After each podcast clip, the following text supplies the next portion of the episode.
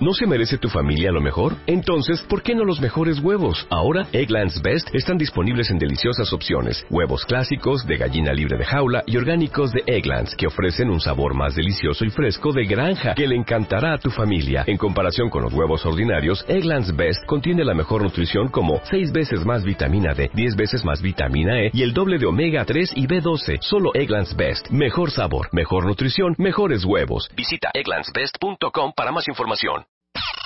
Este mes, en Revista MOA, ¿cómo tomamos decisiones? El pavor a enfrentar las consecuencias y cómo aprender a decidir mejor. En portada, Kate del Castillo, de Reina del Sur a ingobernable y sin arrepentirse de nada. Además, deja ya esa relación tóxica que te está matando. ¿Por qué te estás autodestruyendo? MOA Marzo, 112 páginas llenas de buenas decisiones, amor y salud, libre de arrepentimientos. Una revista de Marta de Baile. Ay, quiéreme de a poco, pero que no me dé cuenta y que nadie sepa. Ven y cuídame, pero que parezca que me estás haciendo daño. Amárrame.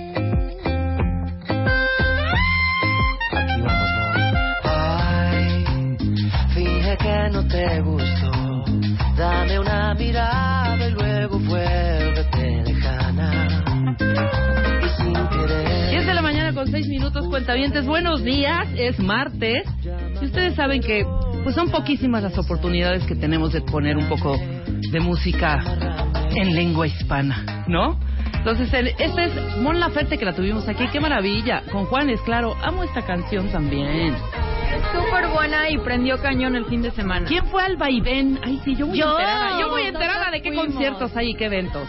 ¿Qué tal el vaivén? Estuvo padre, Ajá. lo que comentábamos, y yo es que siento que nada más le faltó un poquito más de volumen al audio, Ajá. pero la locación está padre. ¿Dónde es, eh, el vaivén? En los jardines de México. Ah, en, ah, claro, en, en Morelos. Exacto. Por supuesto, Sí. que nos dijo un día, mm, este, viaja bonito, ¿cómo Exacto. se llama? Eh, Marco Daniel Guzmán. Marco Daniel Guzmán nos dijo que era uno de los destinos muy, Sí, muy fregones. está- vale la Súper pena. bonito. Muy, muy, Muy bien bonito. cuidado.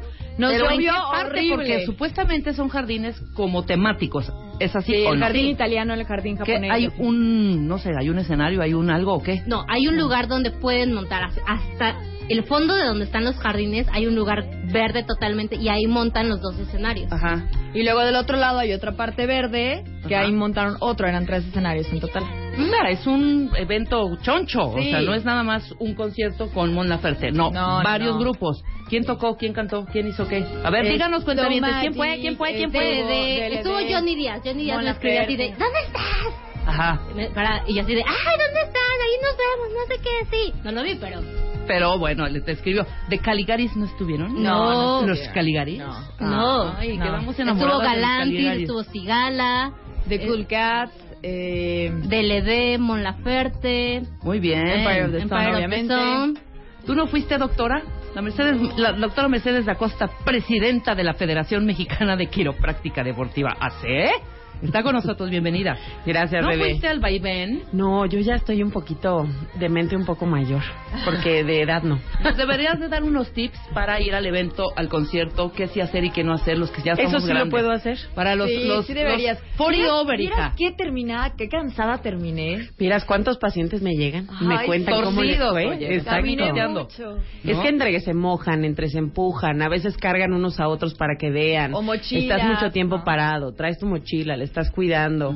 Este, caminas a veces más de lo que deberías y a veces por traer unos zapatos que sean más modernos que cómodos te acabas lastimando. Ay, pero nadie va de tacón a estos eventos. No, Ayer, pero claro, los el tenis no siempre son los. Oye, Oye, había una señora que se llevaba No, tacones. yo vi una chava con unos tacones de este tamaño. Enorme. No, bueno. Fatal.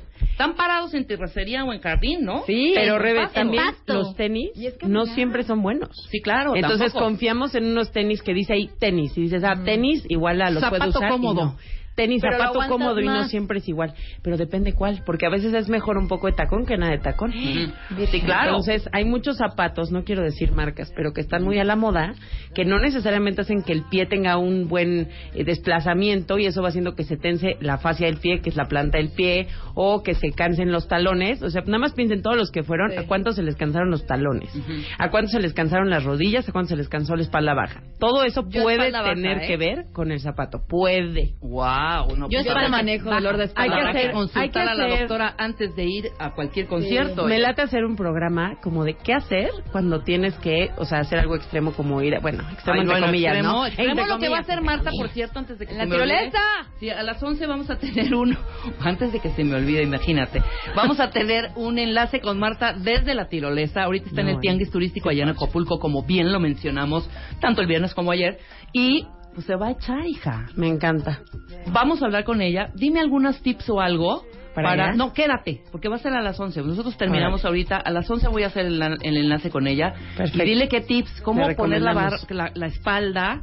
Y, más que, tiene broncas más de bien- cuello. Claro. Mire, sobre todo les voy a decir una cosa adelantada. Cuando se van a subir una tirolesa o algún deporte extremo, de verdad tiene que estar certificado por la federación correspondiente. Porque No, hay imagino muchos, que sí está rectificado, o sea, que se aventan de paracaídas, que se ponen en tirolesas que de verdad no están certificadas. Y nosotros sí hemos tenido casos de gente que Ajá. tiene accidente por eso. Es que al fin, al llegar a la tirolesa hay un jalón, ¿no? Hay un Cuando- jalón, pero el problema es que una tirolesa mal puesta puede tener, o sea, sí se caen. Entonces, No, pero aquí no va a pasar tenido- eso, no, no. Mercedes, que No, ese es mi punto, ese es mi punto, no, no se lo vamos a decir ahorita. Ese es mi punto. Cuando es una tirolesa, la que han cuidado, que está certificada, que todo, no tienes nada de qué temer. La verdad es que Sí, a como mí la me Acapulco, encanta la tirolesa. claro. Exacto. No, a mí, vi- el otro día vi el proyecto y me encanta. Eh, Se me hace una experiencia padrísima vivir el aire, aire, la adrenalina, los paisajes, todo, de una forma segura y aparte, pues, como pajarito, ¿no? O sea, Oye, de los extremos, ¿cuál es el peor? ¿El bungee?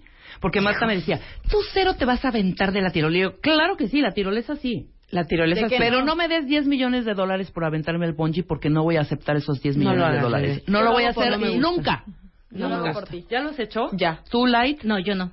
¿Qué? Era, ¿Qué era poquito, eran como 50 metros. El problema es el rebote. A mí, Dile, el, dile, a mí el bungee en lo personal este, no me gusta porque primero te tiran de cabeza, ¿no?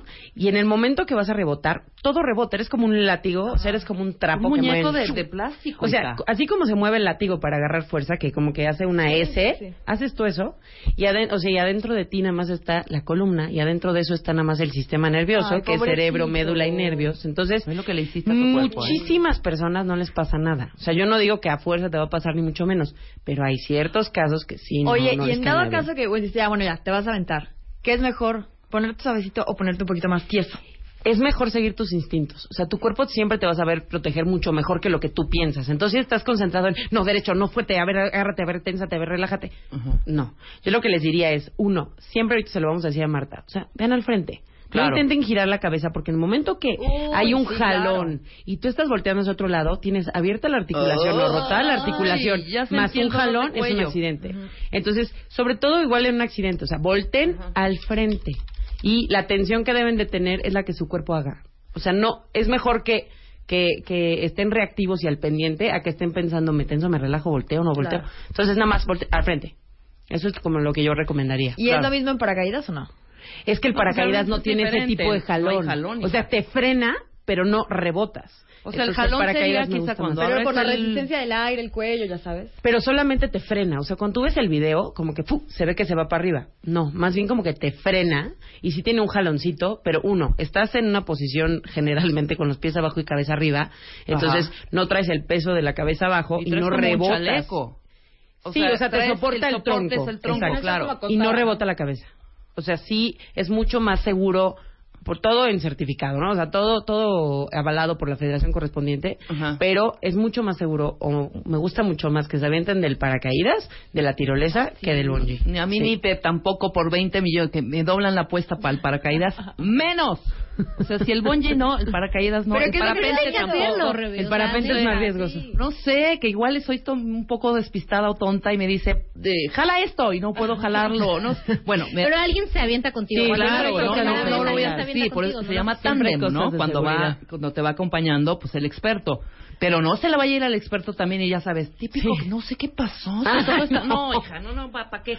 Ahora, el bungee, te, te- los lacitos, bueno, las cuerdas Van de los pies. de los pies. Eres un látigo.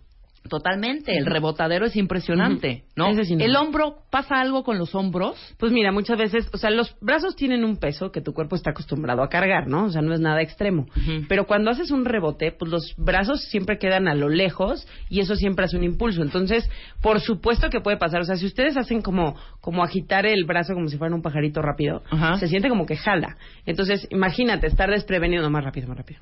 No, no le voy a estar me duele. desprevenido, claro que puede lastimar el, el hombro, pero no es el mecanismo más común de lesión, la verdad. Claro, pero pues hoy vamos a hablar de las lesiones Del del hombro, y hombro. del dolor del hombro. Yes. ¿Quiénes de ustedes cuentavientes? Venga, porque ya tenemos una edad en la que ya nos duelen las rodillas, el hombro, la pierna, el, Rebe, yo el manguito rotador. Te tengo que corregir porque nunca es por edad. Ya sé. Siempre es por, mala falta de posición mantenimiento. o por caerte. Por hábitos. ¿No? También, traumatismo o traumatismo acumulado. Pero por algo te caes, obviamente. No te caes por tonta, por despistada. sim- simplemente, por ejemplo, yo que tengo los tobillos, eh, ¿se dicen falsos? no. ¿Falseado? si alguna vez te los esguinzaste, di- o sea, se Nunca dice en la vida, pero me los torcía. me, los, me los torcía mucho, recurrentemente. Cualquier eh, eh, piedrita o algo ahí va el... Tal vez buscas la palabra débil. Que tienen los tobillos débiles. Tobil- tobillos débiles. O Sí, con soy de tendencia tobillo- a esguinzarte, Soy de tobillo. Bambi. Soy de patabambi. ¿Sabes? Patabambi. Ese es un término científico muy bonito, Rebe. ¿Sí? ¿Sí lo aplican? ¿El No, patabambi? pero- pero ¿no? lo voy a aplicar, pero pero lo voy a aplicar Patabambi. a partir Ok, de ahora. cuenta The Beauty Effect, marzo, cumplimos un año. Y para celebrarlo, Eugenia de Baile nos cuenta cómo salir adelante, sintiéndote guapa en cualquier situación. Love yourself, cambia de chip, reconcíliate con todo lo que eres y acepta lo que nunca vas a hacer. Además, te decimos cómo hacerle para que no se te note la desvelada, qué base usar según tu edad y cómo aprender a reírte de ti misma. The Beauty Effect, la única revista 100% de belleza en México. Este mes en la revista Bebemundo, 25 páginas sobre el bullying, cómo detectarlo y prevenirlo, pero sobre todo, cómo actuar. Reduce las molestias del reflujo, conoce sus causas, síntomas y el posible tratamiento. ¿Sabes qué le estás dando de comer a tus hijos? Aprende a leer las etiquetas y descífralo. Además, te decimos el momento ideal para anunciar tu embarazo y cómo recuperar tu figura después del parto. Esto y más en la revista Bebemundo de marzo. Claro, pero pues hoy vamos a hablar de las lesiones Del del hombro y del dolor del hombro. Yes. ¿Quiénes de ustedes cuentavientes? Venga, porque ya tenemos una edad en la que ya nos duelen las rodillas, el hombro, la pierna, el, Rebe, yo el manguito rotador. Te tengo que corregir porque nunca es por edad. Ya sé. Siempre es por, mala falta de posición mantenimiento. o por caerte. Por hábitos. ¿no? También, traumatismo o traumatismo acumulado. Pero por algo te caes, obviamente. No te caes por tonta, por despistada. sim- simplemente, por ejemplo, yo que tengo los tobillos, eh, ¿se dicen falsos? no. ¿Falseado? Si alguna vez te los esguinzaste, di- o sea, se Nunca dice en la vida, pero me los torcía. me los, me los torcía mucho, recurrentemente. Cualquier eh, eh, piedrita o algo ahí va el... Tal vez buscas la palabra débil. Tienen los tobillos débiles. Tobil- tobillos débiles. O Sí, con soy de tobillo, soy de tobillo. Bambi. Soy de patabambi. ¿Sabes? Patabambi. Ese es un término científico muy bonito, Rebe. ¿Sí? ¿Sí lo aplican? ¿El No, patabambi? pero- pero ¿no? lo voy a aplicar, pero pero lo voy a aplicar a partir Ok, de ahora. cáiganle cuentavientes. ¿Quiénes tienen o padecen de dolores del hombro que no saben ni qué onda? Eh, Vamos a hablar un poco también del manguito rotador, ¿o Por no? supuesto, el manguito rotador es uno de los mitos más grandes del mundo. No existe ese dolor. Todo el mundo No, no, no, "Es no, que claro que el manguito existe. rotador. El mito es que nadie sabe qué es. Ajá. Todo el mundo se imagina como algo que gira, que es un mango, que, o sea, como que no se entiende qué es. Nunca había escuchado. El manguito rotador que te duele acá, entonces es como es sí, como- es que tengo mal el manguito rotador. Como- es que me rompí el manguito mamá, no rotador. había O sea, es, es común y es El mal del. Ahorita se los tenista. voy a explicar. ¿no? O sea, Eso es más en el codo. ¿es Tenista en y el codo? golfista es en el codo. Son epicóndilo lateral y medial.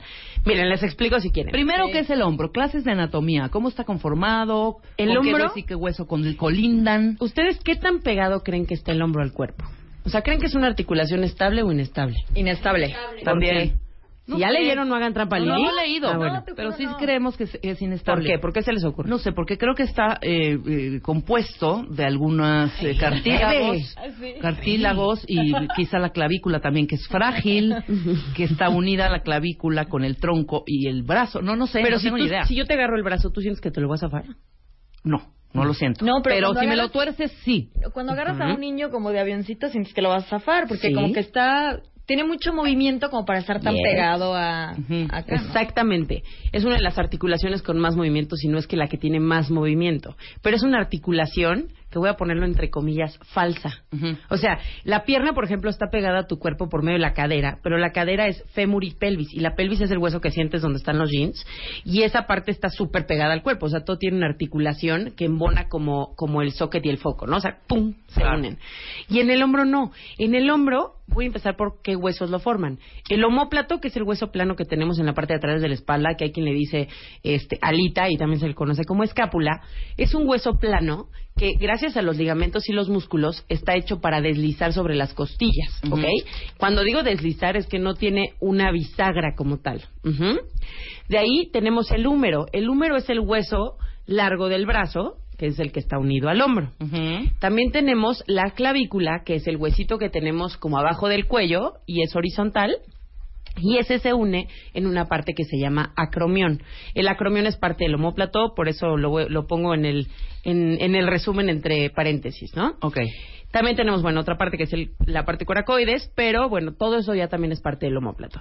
Entonces, cuando hablamos de qué articulaciones son reales y cuáles son falsas, homóplato, les digo, articula falsamente con las, con las costillas. Tenemos la articulación glenohumeral, que ese sí entra como si fuera un foco y un socket y hace una bisagra. Esa es real, pero acuérdense que se une en el homóplato que no es real. Entonces, articula en algo aparentemente estable, pero que no está estable, no está bien agarrado. Ok. Y de ahí viene la parte acromioclavicular, que es la clavícula, que es ese huesito largo, como una ramita que articula justamente. Si tocan los hombros, en la parte de adelante donde acaba la clavícula hay como un huesito levantado. Exacto. Es el Este. acromión. Este Ahí es donde articula. Que Y ese sí duele a veces, ¿eh? Por cierto. Siempre Por que duele, cierto, ¿eh? there's something, hay algo por ahí. Ok. ¿ok? Y la parte de la clavícula, ya llegando al esternón, pues tiene una articulación que se llama clavículo, este, esterno clavicular, perdón. Y es una articulación chiquitita, como del tamaño de una moneda pues como de 10, 20 centavos, y tampoco es real. Entonces solamente tenemos dos articulaciones reales, que son la glenohumeral y la acromioclavicular, pero esas están unidas en superficies que no son estables. Ok, o sea, están, están frágiles, pues. Exacto. Entonces, el hombro es una de las articulaciones más nobles, más complejas y más tardadas. O sea, es muy bonita, pero es muy feita. Cuando hablamos del hombro, lo primero que tenemos que tener es el- el- la transmisión nerviosa.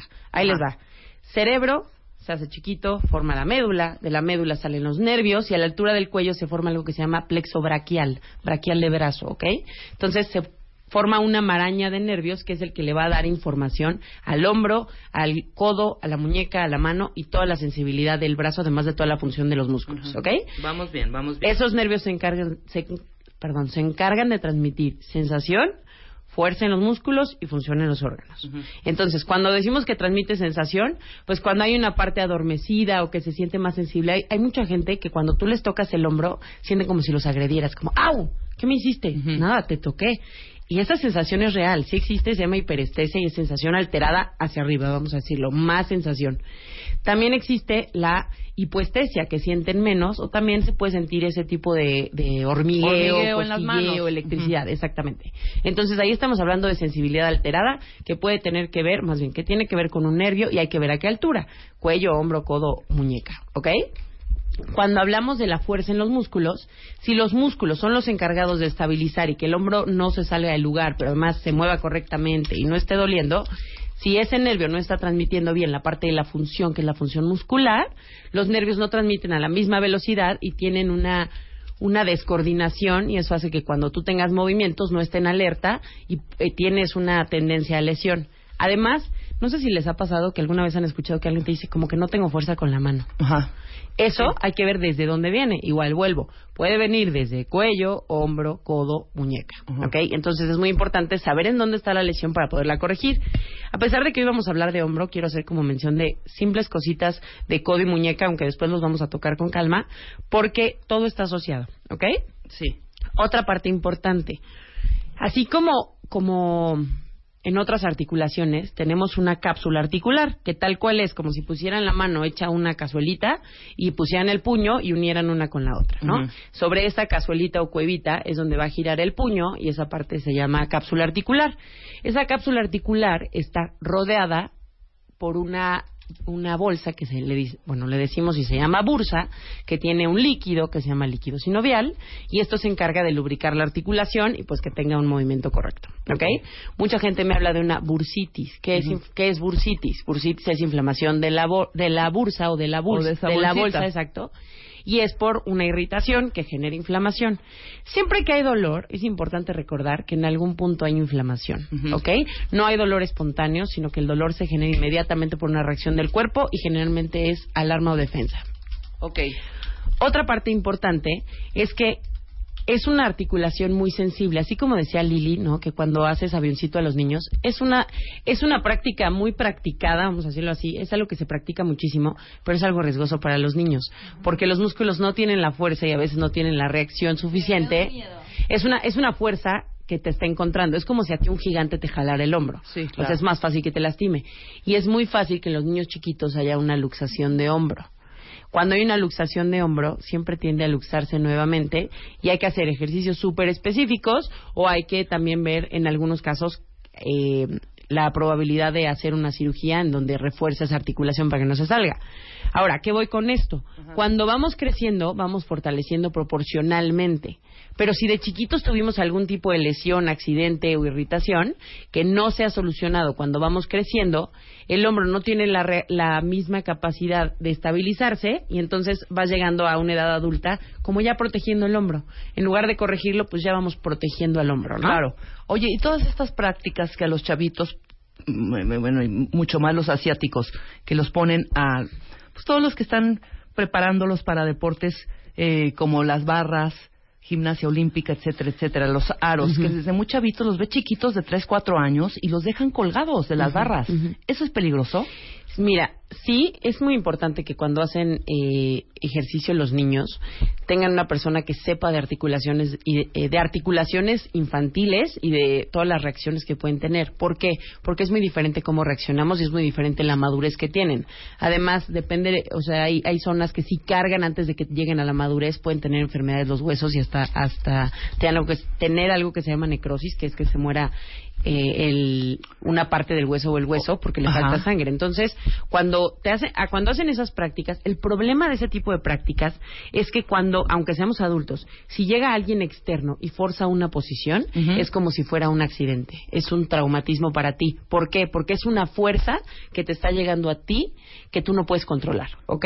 Entonces, a eso se le puede considerar un accidente y es una de las causas más comunes en el deporte de lesiones, que alguien llegue en muchos casos hasta algún entrenador y force. No, no, baja más. No, no, llega más. No, Sí, claro, jálate de no acá. pueda, me está Agárrate. No me importa, sí puedes, no sé qué. Todo eso lesiona. Claro. Entonces, sí es importante. Vamos a hacer una pausa rapidísimo. Las lesiones más comunes regresando del corte y estas posiciones que hacemos diario, Diario. y que nos pueden lastimar o lesionar.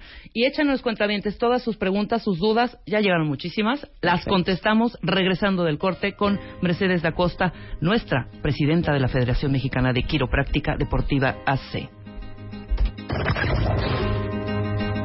10 de la mañana con 33 minutos. Estamos de regreso con Mercedes da Costa, que es presidenta de la Federación de Quiropráctica Deportiva AC, representante de Latinoamérica ante la Federación Internacional de Quiropráctica Deportiva y presidenta de la Federación Mexicana de Quiropráctica Deportiva. Tu especialidad internacional Certified Chiropractic Sports Physician. Eres miembro de la Federación Internacional de Quiropráctica Deportiva y, bueno, especialista en todo lo que es hueso, articulación, músculo. También ven músculos. Sistema nervioso. Sistema nervioso. No sabes las preguntas. Mucha gente, cuentavientes, vayan a revisarse de verdad. Muchos cuentavientes, no puedo levantar el brazo porque me duele.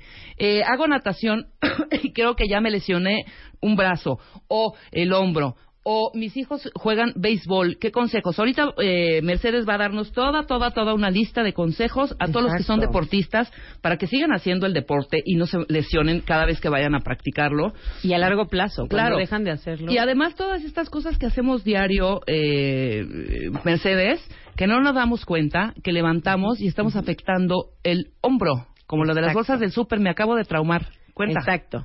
Mira, una de las cosas que pasa, sobre todo entre todas las articulaciones, bueno, no todas, pero muchas de las articulaciones tienen cartílago en medio. Y este cartílago se hidrata y deshidrata. Depende de la edad, depende de lo que hagas, depende de la hora del día, todo. Entonces, cuando tú cargas bolsas del súper, por poner que es una actividad diaria, o tiendes a cargar cosas, hasta la bolsa de mano, Sí. estás jalando la articulación hacia abajo. Y eso va haciendo que vaya perdiendo altura, vaya perdiendo hidratación y vas generando una causa para degeneración. Cargamos no, no, no, no, nos No, hombre, no, no, cabe. Y aparte los que somos como de todo rápido y todo al mismo tiempo, o sea, yo me yo cargo eh, ¿cuánto me dirá mi pues no sé, camino unos 5 o 6 metros, subo escalera con cinco bolsas de súper en una y cinco del otro. De verdad, así que Sí, sí, sí. O sea, las manos o llegan sea, no quiero dar moradas y dos marcadas. vueltas, exactamente.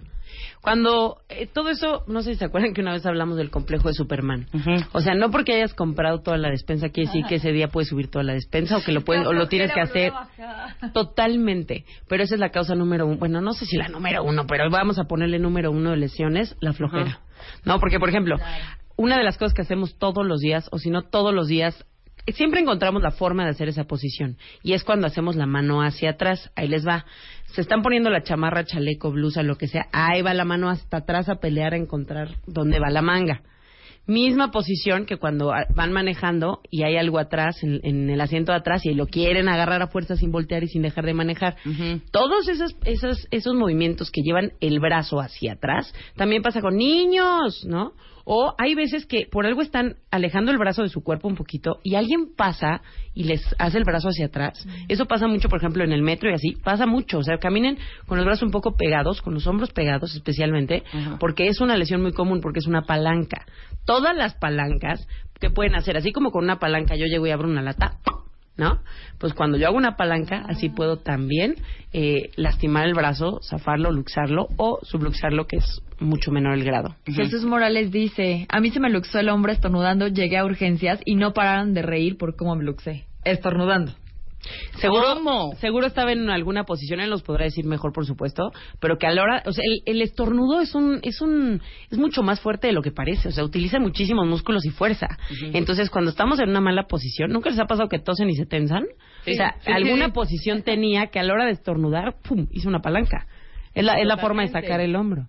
Pero por un estornudo me parece Algo estaba haciendo. exagerado. O sea, a lo la posición no era, no era la adecuada en ese momento. Seguro, estornudo. porque tener los brazos, o sea, juntos y estornudar no es una causa. Entonces, seguro había una posición, pero sí, eh, por eso dicen que la realidad supera la ficción. O sea, como dices, ¿cómo le pasó eso?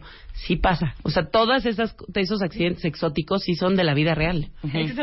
Por ejemplo, Yolanda hace, eh, hace danza folclórica, Ujú. ¿no? Y, pues, evidentemente, me imagino que hay algunos, eh, eh, algunas articulaciones que se deben de tensar o se deben de lesionar. Recomendaciones antes de bailar esta danza. Es que en la danza folclórica algo que se hace mucho es bailar con la falda. Sí, claro, ¿no? Entonces, mover los todo brazos. el tiempo mueves los brazos y es como si combinaras entre natación sin agua, picheo, o sea, estás combinando muchísimos movimientos comunes en el deporte y pues bailar también es un deporte. Una de las cosas que yo recomiendo y de verdad, por favor, háganme caso, es que la parte más importante del ejercicio y cuando hablo ejercicio de hacer cualquier actividad, o sea, hasta la parte de cargar las bolsas del súper acaba siendo un ejercicio es calentar. Cuando hablamos de calentar, estamos hablando de cambiar la temperatura de la articulación, perdón, de los músculos, y esto es porque le atraemos sangre. Cuando el músculo tiene sangre puede funcionar bien. Cuando el músculo está frío, está tenso, es la forma más fácil de desgarrar, romper o lesionar un, un músculo o una articulación. Entonces, en su caso, es súper importante que si tiene alguna irritación, dolor o le incomoda algún movimiento, ya es la alarma de decir, chécalo porque me voy a lastimar peor. Claro. Entonces, lo primero es, si hay alguna molestia, hay que revisarlo. Dos, si no hay ninguna molestia, calentarlo. O sea, si voy a estar moviendo el brazo tan fuerte, primero tengo que calentar el cuerpo. ¿Cómo? Con ejercicio cardiovascular de piernas. Entonces, caminar, correr, bici, todo empezamos por leve, ¿no? O sea, camino tantito, luego me subo a la bici. Todo eso hay que- hasta que empezamos a cambiar la temperatura del cuerpo y empieza a dar calor, es que estamos calentando. Una vez que el- la sangre ya está fluyendo por el cuerpo, ya cambió la temperatura del cuerpo, empiezo a mover los brazos. ¿Cómo? Los dejo caer a los lados y los empiezo a columpiar despacito, Ujú. 20 grados, así poquito, leve, ahora un poquito más, ¿no? O sea, como que se vaya sintiendo como que se va lubricando, así como que ya es fácil moverlo, y entonces ya puedo llegar un poquito más lejos y un poquito más lejos y todo. Y ahora empiezo a marcar un poco los movimientos que voy a hacer con la falda, sin falda todavía. ¿Ok? Los muevo, los muevo, los muevo. Cuando ya es un ejercicio fácil que nos puede tardar hasta cinco minutos de estarlo moviendo, entonces ya tengo una articulación lo suficientemente caliente para que cuando baile ahorita, entrene o haga, haga la pieza que tengo que hacer, tenga menos probabilidad de lesión. Ahora, les voy a dar un tip de oro. Venga. Estoy bailando, estoy haciendo lo que sea, me dolió. Subí las bolsas del súper, ay, ahorita sentí el hombro. Cuando sientan o les duela, que ya es un poquito más avanzado, por favor pónganse hielo 20 minutos. Hielo. Hielo Ok. 20 minutos. Prohibido dejárselo más tiempo. Eso va a bajar la temperatura, va a bajar la inflamación. Y en muchos casos, cuando bajamos la inflamación, el cuerpo recupera la posición que tenía. Cuando se queda muy inflamado, le cuesta mucho recuperar la posición que Y por debería eso de duele, tener. claro. Sí, entonces es muy importante que si algo pasó, bajen la temperatura en lo que averiguamos qué es, por qué, y solo 20 minutos, porque ayudamos a que los tejidos no se inflamen de más. Hay muchas teorías alrededor de, de bajar la temperatura, pero sí les puedo decir que es uno de los consejos que en el deporte más nos ayuda a controlar de primera instancia, luego ya investigamos qué hacemos y, y en cada caso se da lo que corresponda. Ahora, me preguntabas hace ratito si yo también me dedico a los músculos. Yo me dedico al sistema neuromusculoesquelético, Ok. o sea, sistema nervioso. Neuromusculo esquelético. Muy bien. Exacto. Sistema nervioso, la relación que tiene con las articulaciones y los músculos.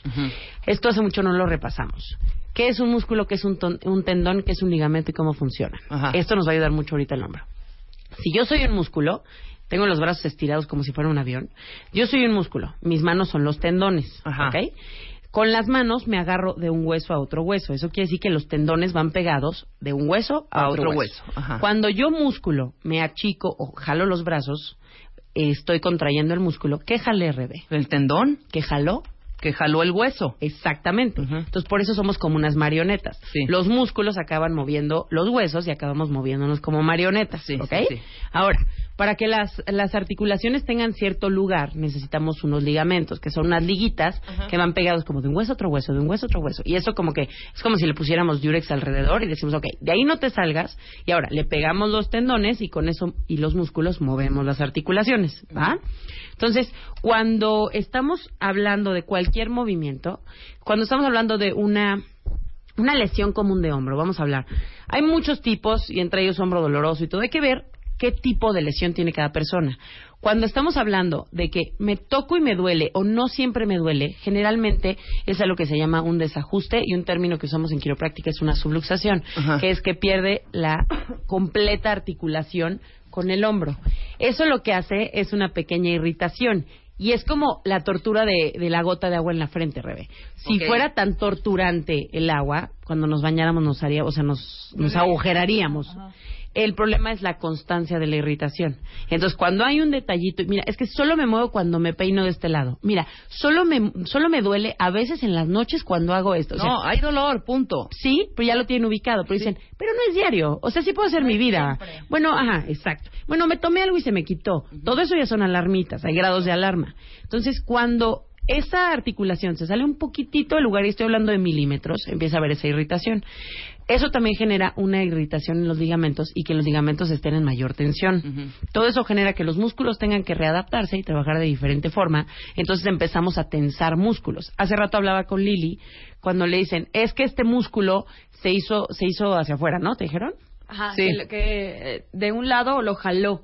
Exacto. En una lesión de, de CrossFit. que el, el, en el hombro el músculo se jaló de lado, ¿no?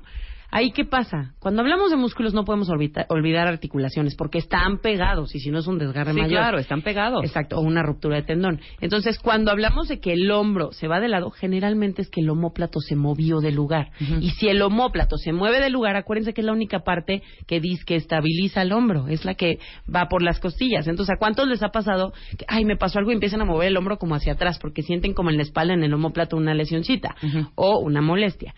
Ese tipo de cosas hay que ver de dónde viene, porque el dolor puede ser en el húmero, en el hueso largo del brazo, y que ahí no sea la lesión, sino que ahí es la consecuencia de lo que sentimos. Claro, el reflejo. Oye, pero ¿por qué a mayor edad, mayor dolor de hombro? ¿Por qué la gente mayor le duele más? el- o no sé si es... Uno, han obviamente pasado por el- más años de irritación cuando Claro, algo... o sea, el desgaste del, de la articulación o del, o del hueso. Sí desgaste, pero no, no desgaste proporcional a la edad, sino el desgaste sumado por el tiempo que lleva esa lesión o por el tiempo que lleva esa irritación. No siempre le voy a poner la palabra lesión. Ok. Pero les voy a decir algo que hacen mucho cuando son, ahorita que les decía, ¿no? Cuando cargamos cosas pesadas, deshidrata la articulación. Y eso lo vas viendo y ves una radiografía y dices, ¿qué deshidratada está la articulación o qué degenerada empieza a estar?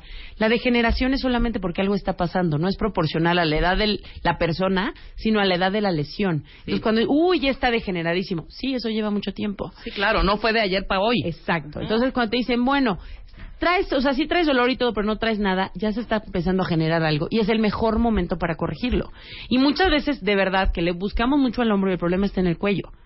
Entonces, es muy importante recordar que muchos de los, de los músculos del hombro acaban haciendo una cadenita que uno y otro acaba en cuello y cabeza. Entonces, es muy común que esa parte esté tensa. Ahora, una de las grandes incógnitas, como les decía, es el manguito rotador. ¿Qué es el manguito, manguito rotador? rotador. El manguito rotador es un conjunto de cuatro músculos, hay quien le agrega el quinto, que son el supraespinoso. Si vemos el homóplato de atrás, el homóplato es como una como una, una mano, vamos a decirle, y donde están los nudillos se llama espina. Sí. ¿Ok? No sé si lo han visto. Es como plano y tiene una raya.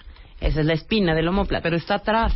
Sí. Sí, está en la espalda. Hay un músculo que está en la parte de arriba que se llama supraespinoso, Ok. otro que está en la parte de abajo que se llama infraespinoso, otra parte que está otro que está abajo del escápulo que se llama subescapular y otro que es el redondo menor que está en la parte está más abajo. Todo eso, todos esos cuatro músculos y también en muchos casos se incluye el deltoides, que es el donde se ve el hombro como bonito arriba, el típico hombro redondeadito, ese se le llama deltoides.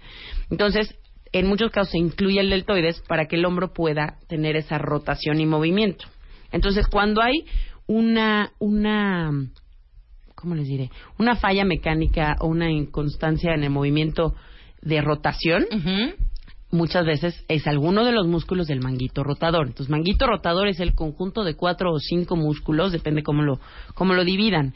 Y entonces depende el músculo que se lastime, es el, el, el nombre de la el lesión. nombre de la lesión, claro, claro, claro, claro. Otra parte importante es que, o sea, hay que saber qué músculo se, músculo se lastimó y por qué. Cuando la articulación está fuera del lugar, la consecuencia va a ser siempre también en músculos y en ligamentos, ¿ok? Y esto también incluye, por supuesto, a los tendones. Una cosa que está a veces muy mal mandada y de veras es un problema. ¿Han escuchado alguna vez del hombro congelado? No, pero ¿qué significa? Me ¿No es por imagino. cuando no lo usas mucho? Exacto, se congela. Es una articulación que necesita, o sea, tiene tanto movimiento y es tan reactiva que si tú estabilizas el hombro de más, el hombro se congela. O sea, las articulaciones literalmente es como si se pegaran.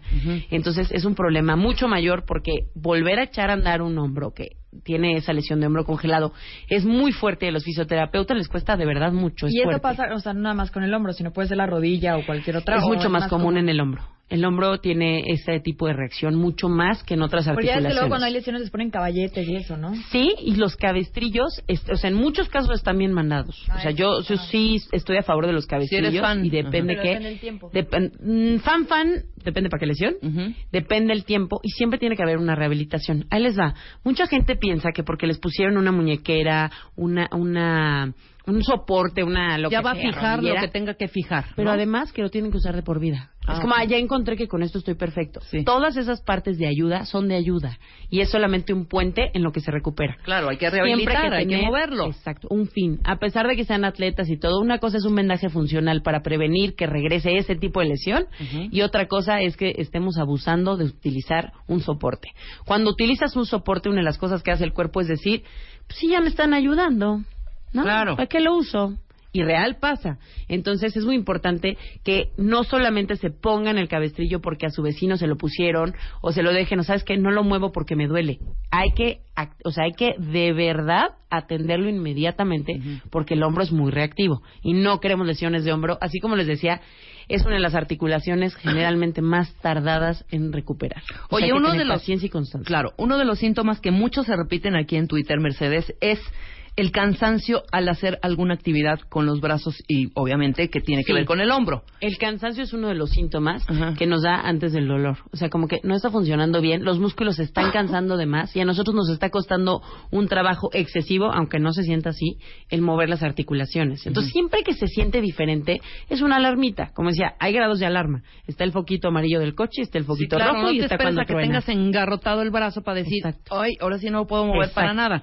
Por ejemplo, aquí una cuenta dice, hace seis meses aproximadamente, por agarrarme del tubo del metro, sentí ahí una, una lesión. Ahora, me duele no todos los días, lo que decías. Bueno, es que ya, si pongo el brazo así, ya no me duele tanto. En las noches no me duele en absoluto, pero si hago algún movimiento específico, ahí sí me duele.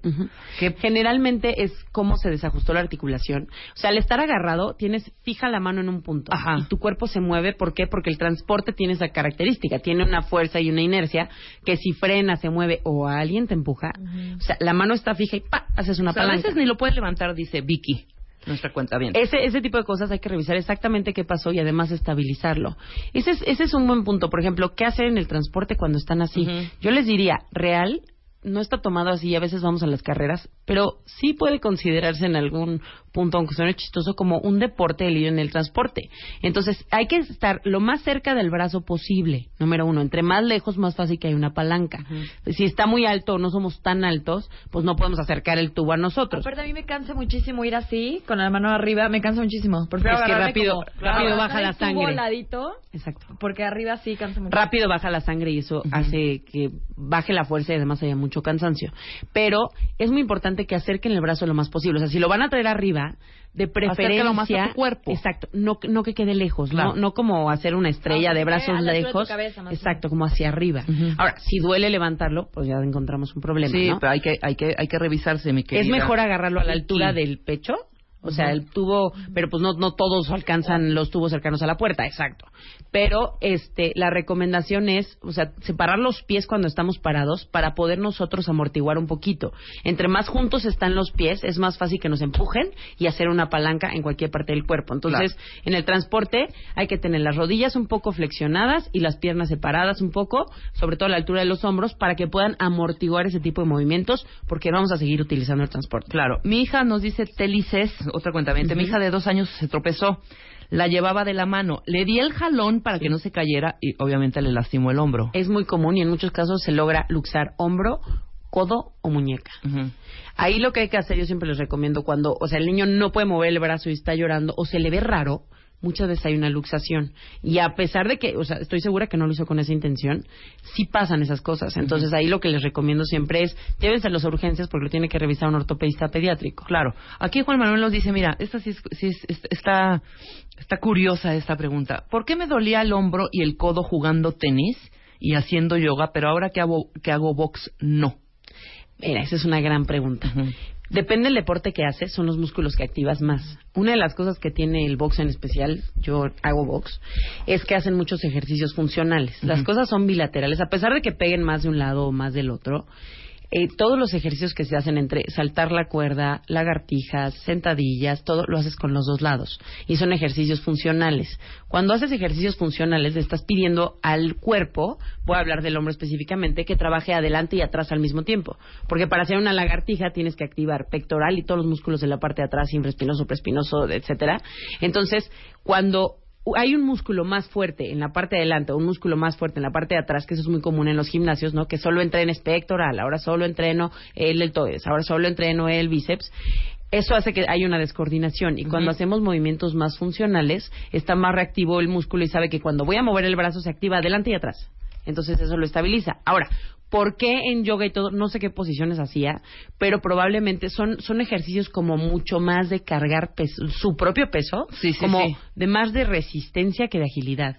Y en el box hay más agilidad que resistencia. Pero, por ejemplo... puede si- ser una razón. Claro, si vuelve a hacer yoga, ¿crees tú que el box no le haya ayudado o algo? Al- lo complementa, o sea, si lo hiciera juntos, es probable que le duela menos. que le duele yoga. menos, le duele menos. Oye, aquí por ejemplo, se opera el, el manguito rotador, Por porque dice Rosa María, a mí me operaron del manguito rotador y nunca ha quedado bien, le sigue doliendo. A ver, una de las... Yo nunca he conocido y espero nunca conocer a ningún doctor que quiera operar para hacer un daño.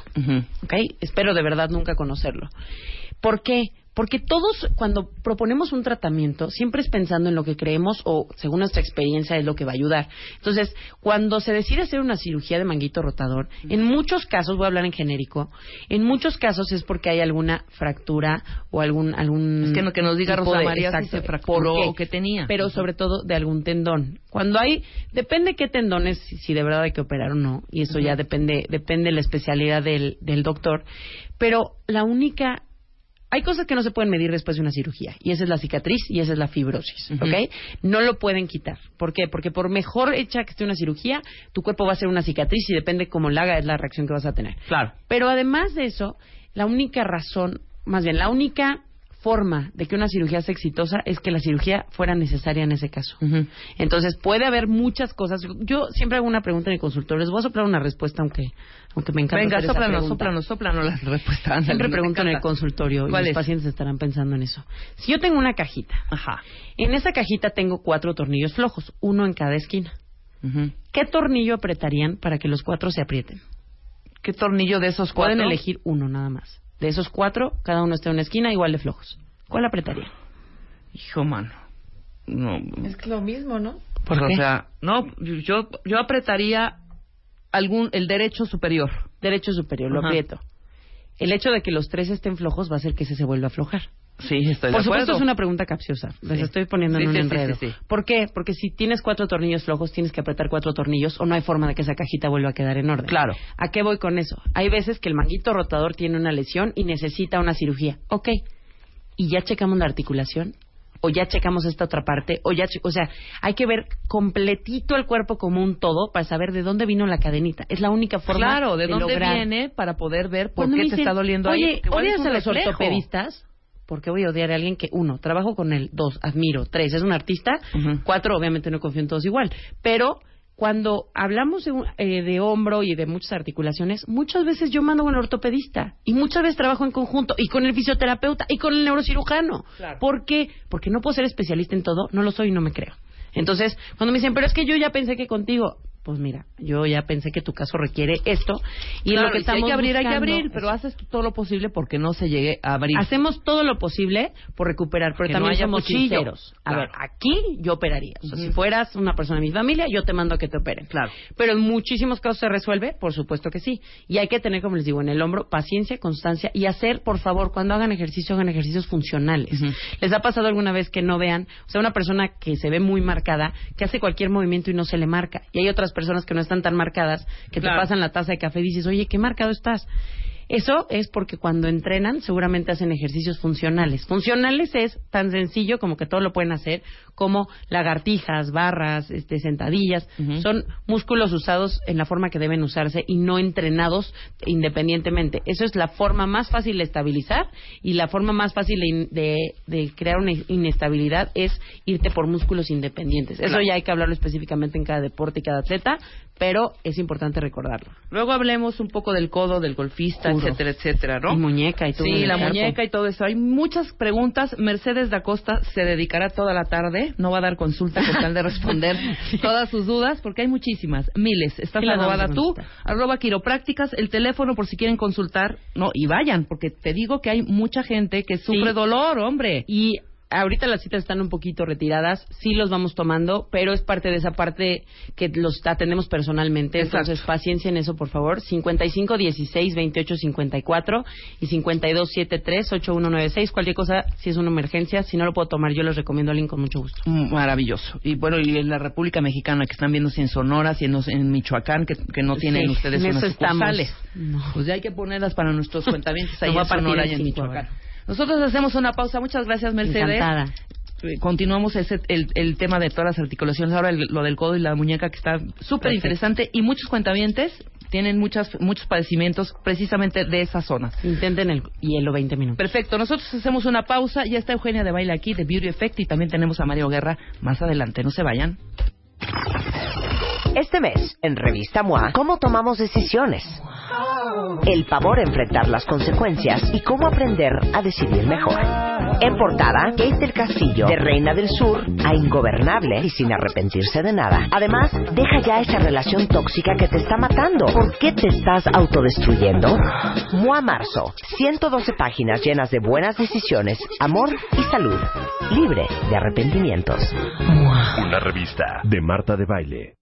Esta vez te llevamos a Disney. Si tienes entre 1 y 12 años y te gusta bailar, cantar, recitar o cualquier otro talento, papás que te inscriban, porque el de Baile Kids está por comenzar.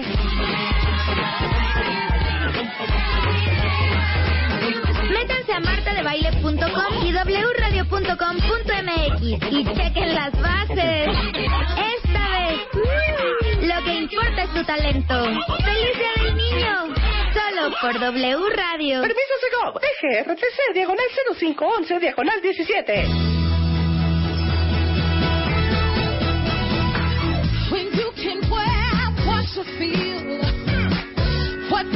11 de la mañana con 9 minutos y cuando ustedes escuchan esta rola, este tema musical, es que Eugenia de Baile está en la cabina. JJJ. Y traes un super invitadazo, un invitadazo, súper cuentavientes. Porque ¿saben qué? Fíjate que yo hace como... No, hace como muchos años yo no yo no era usar perfume. ¿Tú? No, yo sí. Yo siempre, Sí, siempre. O sea, y como que me ha agarrado esta cosa últimamente Ajá. de siempre quiero oler rico. Sí, claro. O sea, me pongo la lavanda, me pongo la cosita, me pongo... el- o sea, me gusta oler rico. Entonces dijimos, vamos a hablar hoy del perfume. Ajá. Y fíjate que estábamos este, encontrando cosas en México. ¿Sabes que México es el país número 12 a nivel mundial? En consumo de perfumes? perfumes. Sí, sí, sí. O sea, es, es un país en donde somos fan del perfume. El año pasado, Eugenia, escucha esto, se vendieron 8.62 millones de litros aproximadamente de perfume. Y, por ejemplo, en cada año en México se lanzan unos 300 perfumes aproximadamente. O sea, amamos el perfume nosotros. No, cómo no. Yo creo que es un poco también cultural. Yo no puedo estar, salirme de bañar sin ponerme perfu- perfume. O loción los hombres, que nos digan los cuentavientes. ¿Quién no puede vivir sin perfume? Yo soy una hija. Sí. Y espérate lo que me pasa. Me cambian el perfume o descontinúan, sí se dice descontinúan. Descontinúan, o claro, desconti- descontinúan. Esas descontinuaciones, o sea, no las soporto. O sea, ya van cuatro veces que mis, mis ahorita traduces a nuestro invitado y ahorita lo invitas, lo, perdón, lo presentas como debe de ser. Me han descontinuado como cuatro perfumes y me he vuelto de un loco y de un obsesivo en el aeropuerto sobre todo de Mira, en una tiendita en la esquina de ahí creo que así está. Ahí vas corriendo al pasillo a ver si ahí está en esa tiendita. No, que ya no está descontinuado, pero puede ser que en la terminal 1 entonces ahí vas corriendo. Qué pesadilla, hija, que te cambien los perfumes. yo soy mucho de agua de corona primero. Ajá. ¿Qué tal yo? Ay, qué rico. Muy bien, muy bien. perfume. Sí, claro, por supuesto. Porque oler rico es una bendición, Es una hija. bendición. No, bueno, oler rico es y cómo No, hay olores que te recuerdan a, a mi papá, por ejemplo. Ajá. El olor que usaba mi mamá. Sí. Siempre como que tiene esta cosa romántica, Esta cosa de remembranza. bonita, seductora. Así como hay otros que te digo, también otros perfumes que también te ponen como de muy mal humor. Muy mal ¿no? humor. Por eso ahorita nos va, nos vas a presentar a Thierry Wasser, que es nariz. Es Él- nariz. Ajá, él trabaja en exclusiva para la casa de perfumes más antigua del mundo desde 2008, que es ¿qué casa, Eugenia? Fíjate que la casa, esta casa conocida como Guerlain. Guerlain, bravo. Guerlain. Adelante. Welcome, Thierry. Thank you. Thierry. Thierry. No, you got Tú it eres right. francés. You're French. Yes. You live in Paris. Yes. And you're a... Because No, estábamos hablando. Ajá. Do you say like nose? Porque en, en español conocemos que la gente que trabaja en esto es, es un oficio que se llama nariz. Exacto. Y Thierry nos estaba diciendo que no, que no es nariz, es... How do you name it? Perfumer. Perfumer. Perfumista. Perfumista, qué maravilla. No, no, perfume, parfumeur. Because when you say just nariz, I feel like I'm a dog. Es que está diciendo que como decimos no nada más nariz, él se siente como, Como un un perro. perro, exactamente. No se trata de eso. De olfateo. Es un, es un perfumista. Ujú. Es alguien que se dedica a hacer los perfumes y es algo bien interesante cómo se hace un perfume. Entonces, what's like the process of doing a perfume? It's uh, very difficult to explain because it means that you have to get into my brain to Okay. understand this process. Mhm. Because every time it's another story. I like to tell stories. Ujú. But my words are scent. So I make stories as a fragrance. So I tell stories and you can inspire me, for example. Okay. Okay. Like the And Eugenia an perfume. encounter, exactly. Or a situation in the fields can talk to me or have a special resonance. And suddenly my imagination starts working and I put materials together and I tell a story. You choose your words to tell a story. I do too with the raw materials, different essence. Él lo que dice es que hay que meterse en la mente de él para entender cómo es el proceso, porque hay muchas inspiraciones que pueden pasar y él cuenta historias a través de un perfume. Claro. O sea, pueden ser historias de yo puedo ser una inspiración, por ejemplo. Oigan, no es que yo me quiera poner, pero puedo ser yo una inspiración. Sí, totalmente. Este, todo puede ser una Like inspiración. an- another Eugenia was inspiration for. Is it was Eugenia Montigo I who know. married Napoleon III, the Emperor of France, and we did create Eau de Cologne Impériale for Eugenia. Miren, Mm. les voy a contar esto. No porque una se quiere echar, Echar este, aquí la flor. flores, ¿no? Pero dilo. Pero Guerlain hizo un perfume inspirado en la esposa de Napoleón III, Eugenia Montijo. Ajá. Y es una, una fragancia que se inspiró en ella And it still exists y, today. que, y todavía existe. O sea que Guerlain me tienen que regalar ese perfume. Sí, ¿eh? claro. Oye, pero ¿qué tienes que estudiar para, para, para hacer nariz, para ser perfumer? What do you have to study? Well, at the time, because I'm not a spring chicken anymore, uh, it was pretty free. But today, you need to be having uh, a couple of notion of chemistry. I don't know why, though, because it doesn't help to know chemistry because it's artistic work. Claro. Do you ask a painter to know the chemistry of the colors? No. So why? But today, you need to have those basic notion of chemistry to start to study the school of perfumes. Fíjense qué interesante. Hoy para ser perfumista se necesita estudiar la química.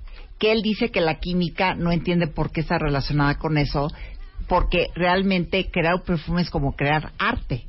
Entonces realmente no es química, sino tal vez como instinct, ¿no? Like, like feeling. Yes, I mean, when you, why do you need to know what is, inside the jasmine? What is the uh, molecules which makes lavender smell good? I mean, lavender speak to me. I like it or I don't, and I use it or I don't. I blend it with jasmine or with sandalwood if I like to. There are no rules. So why do you want to study chemistry for? Sí, es, es, es co- ¿por, qué, ¿Por qué querer saber exactamente lo que hay adentro de la lavanda si es la lavanda te gusta o no te gusta? ¿El jazmín te gusta o no te gusta? Ujú. Es algo que te gusta. Claro. Absolutely. Are there smells that you don't like? That you like, ugh, that you li- like, no, say, in, like, in in life, yes, I don't like when I smell the cooking of my neighbors at home. So que Fene le like. preguntó No le que si hay el olor de alguna, los vecinos un aroma que no le gustara, claro. No le gusta el olor de los gusta vecinos el, el olor de cuando cuando, cocinan. cuando cocinan. El ajo, Ok. la cebolla, ¿no? Obviamente. Rebeca. Oye, pero ¿qué, qué elementos son los básicos? Eh, pregúntale, porque yo estoy muy, muy, muy... O sea, yo soy fanática de los perfumes. ¿Cuáles son los elementos? De repente hablan de, de notas de salida, entrada, el corazón de la esencia. ¿Qué son esas? eh, ¿Qué, what are qué the significa? elements of per- a perfume? But when they say like notes, Yes, I, I understood that you were asking about top note, mid note, Yeah, dry exactly. down. It's a way to explain how a fragrance lives on the skin. But for me, it's a whole story. So I don't put top, mid, dry per se. It's not interesting to me. What is interesting is the shape, the total shape of the fragrance. But bergamot or citrus uh, notes are top notes because they are very volatile. They, they fly. Okay. And after the flowers like jasmine, like rose, like uh, tuberoses, uh, or even lavender are coming afterwards. And after woody note like sandalwood, patchouli, cedarwood comes after. And the dry down would be vanilla or musks or tonka bean. And that's how you build a fragrance with those different type of notes. But top mid dry is a way of explaining a fragrance. But you cut the mystery and the magic when you explain too much. Okay. Tampoco queremos explicar tanto porque se corta el misterio. Sí, por supuesto. Pero es básicamente como estar como haciendo como un orden, como una armonía en algo. It's like music, ¿no? Kind of. Es, es or como hacer música, es, como hacer una orquesta que suene bien, el violín, el you see, Eu- Eugenia, you say note. note. Notas, claro. So notes is Note like is music. music. Ah. Yeah, it's like kind of like a, Kind of. like like creating like a song, like you know, like what instrument you do you play at the beginning and Well, that's exactly it. I mean, ¿Qué bergamot tal is a eh? light, is a light sound, and after you go to deeper sound, and if you start maybe with violin, and you have a flout, and eventually double bass when you go to darker, more powerful notes. But that's how you play your orchestra. Exactly. O sea, son de repente notas que son de repente un poquito más potentes, digamos, más fuertes, y las vas combinando con notas que son igual y más suaves, y vas como haciendo esta composición de con qué vas a abrir el perfume y con qué de repente el perfume cierra, por así decirlo, ¿no? The m- main word is harmony. Armonía. Es armonía, ¿ves? Todo es con la música. It's like music. Harmony. Okay, ahora, let's talk about the perfume um, Mongerland, right? Yes. Mongerland. Yes. It's, it's, it's, it's the inspiration is Angelina Jolie.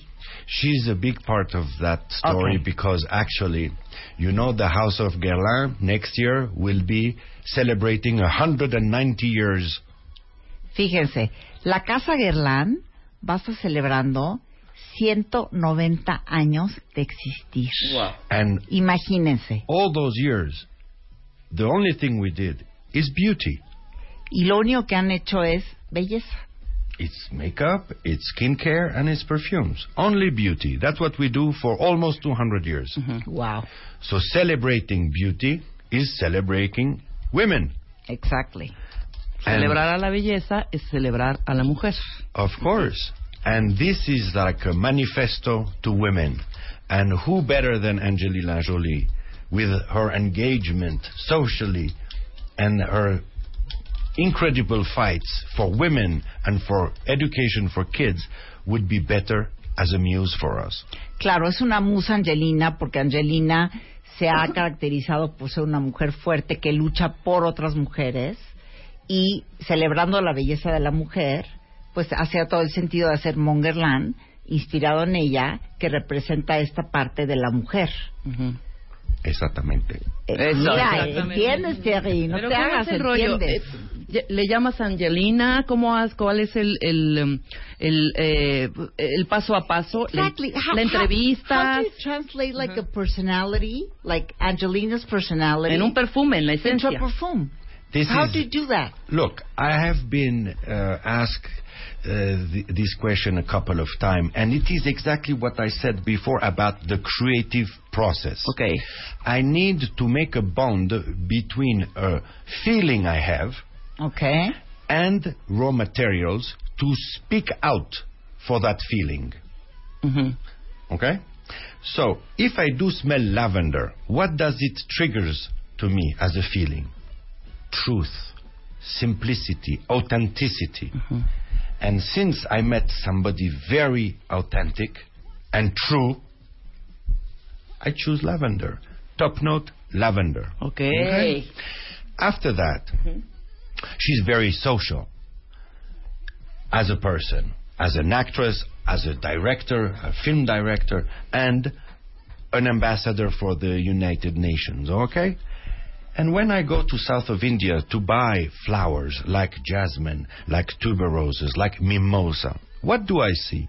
A lot of ladies put necklaces of jasmine flowers in their hair, hmm. mm-hmm. or those necklaces, you offer those necklaces to temples, to gods, or to a family member coming from a long trip, a necklace of jasmine flower. Hmm. So this is very social. So guess who's Okay. the flower? Jasmine. Jasmine. Ok, eso es All right. importante. La lavanda le habla a él de que la lavanda cuando él la huele le habla de una verdad. Y por ejemplo, Angelina Jolie representa en algún sentido como una verdad. Entonces él dijo la lavanda. El jazmín, ella la considera una mujer muy social. Y cuando va a la India ve que el jazmín se hacen flores de jazmín, que la gente ofrece este collares de jazmín a otras personas y es un acto social. Entonces en eso decide él que el jazmín le va bien a ella. And if we want to celebrate women, Ujú. and we look at the history of Guerlain, what happened to women for the past 190 years? They had to fight for their rights. Like ah. your mother, your grandmother, your great grandmother had to fight for you to be able to vote today or to have a bank account without asking your father or your husband. This is the result of all those fights. And Angelina Jolie fights for women too.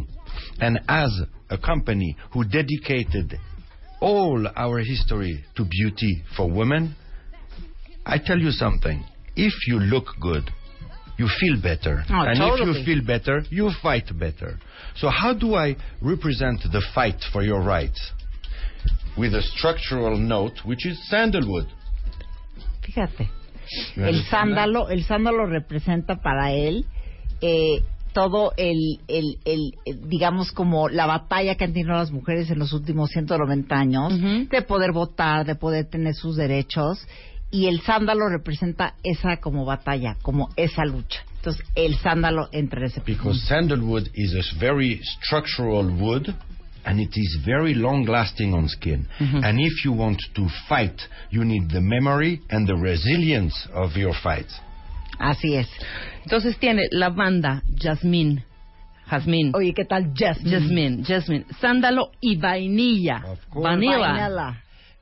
We love vanilla at Guerlain. Since Shalimar in 1925, we love vanilla. Shalimar, actually, Shalimar was uh, uh, Frida Kahlo's fragrance. Claro.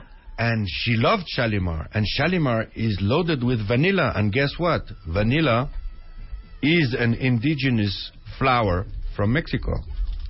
And also, vanilla is very nuzzly. It's something you get on your skin very close. So Okay. it's like, for me, the maternal love. You know, it's very cozy. You want to snuggle in vanilla. And Angelina has a lot of También kids. esa parte She's a súper great femenina y mother. súper mamá. Exacto. Claro. She's a Tiene great como- mother, Tiene too. esa parte como muy materna de protección y la vainilla eso es lo que hace que te hace sentir como como que como que te Calidez, calidez. cozy, amoroso, este, claro, claro, claro, Así todas es las como virtudes se de una madre. inspira a alguien en un perfume para hacer un perfume, por ejemplo, inspirado en Angelina Jolie. That's how you make the portrait of this lady. Wow. Of this woman. Okay, so make mine. Sí, claro. Qué maravilla. Un aplauso a Thierry Wasser, creador de Mon Guerlain. Qué maravilla. Que, Thank que de hecho much, les tenemos una Thierry. sorpresa. Venga. Les tenemos una super sorpresa. Alegrías, alegrías, alegrías. Vamos a hacer un giveaway. Venga.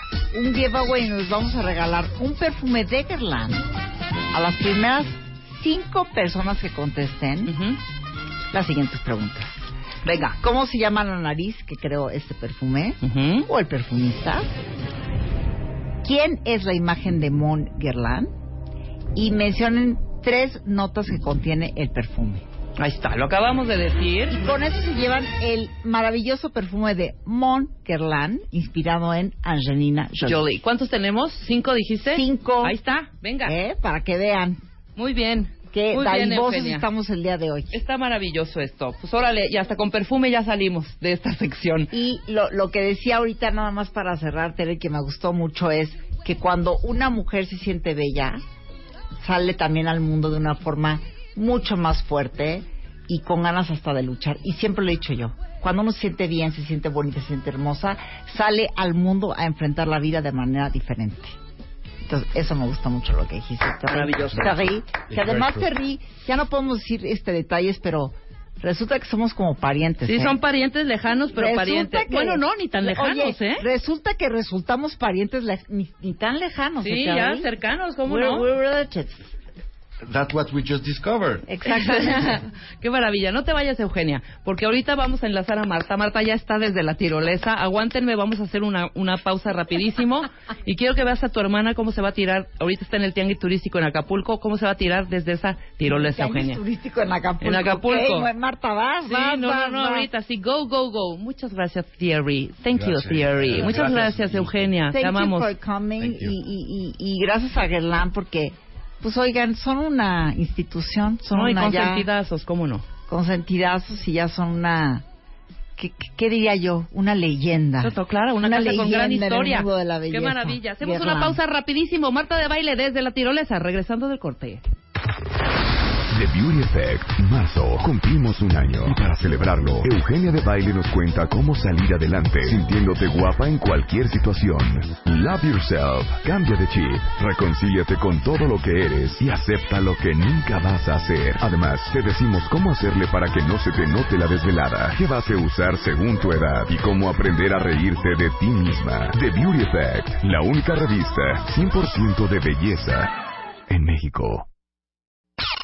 Este mes, en Revista MOA, ¿cómo tomamos decisiones? El pavor a enfrentar las consecuencias y cómo aprender a decidir mejor. En portada, Kate del Castillo, de Reina del Sur a ingobernable y sin arrepentirse de nada. Además, deja ya esa relación tóxica que te está matando. ¿Por qué te estás autodestruyendo? MOA Marzo, 112 páginas llenas de buenas decisiones, amor y salud, libre de arrepentimientos.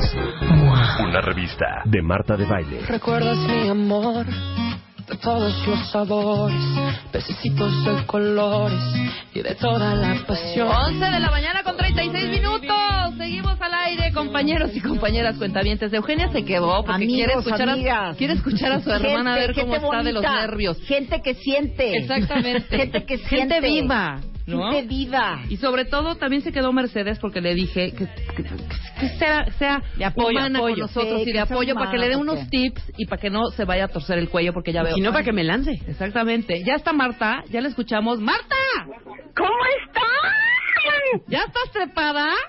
A ver, no me están entendiendo Eugenia, Mercedes y Rebeca. ¿Qué? Estoy parada en la orilla de la, eh, de la tirolesa más larga del mundo sobre el El mar. mundo.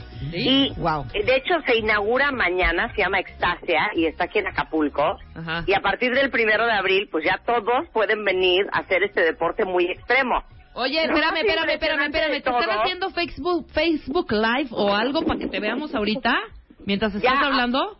No, no, ahorita, ahorita espérense, espérense, porque voy a hacer el. Facebook Live ya cuando estemos listos para, ahora sí que para volar. Pero para ver Ya por lo menos el risco y la altura Sí, y la vista. Oye, pero espérate, la tirolesa más larga, Larga. alta del mundo, pues es para gente que...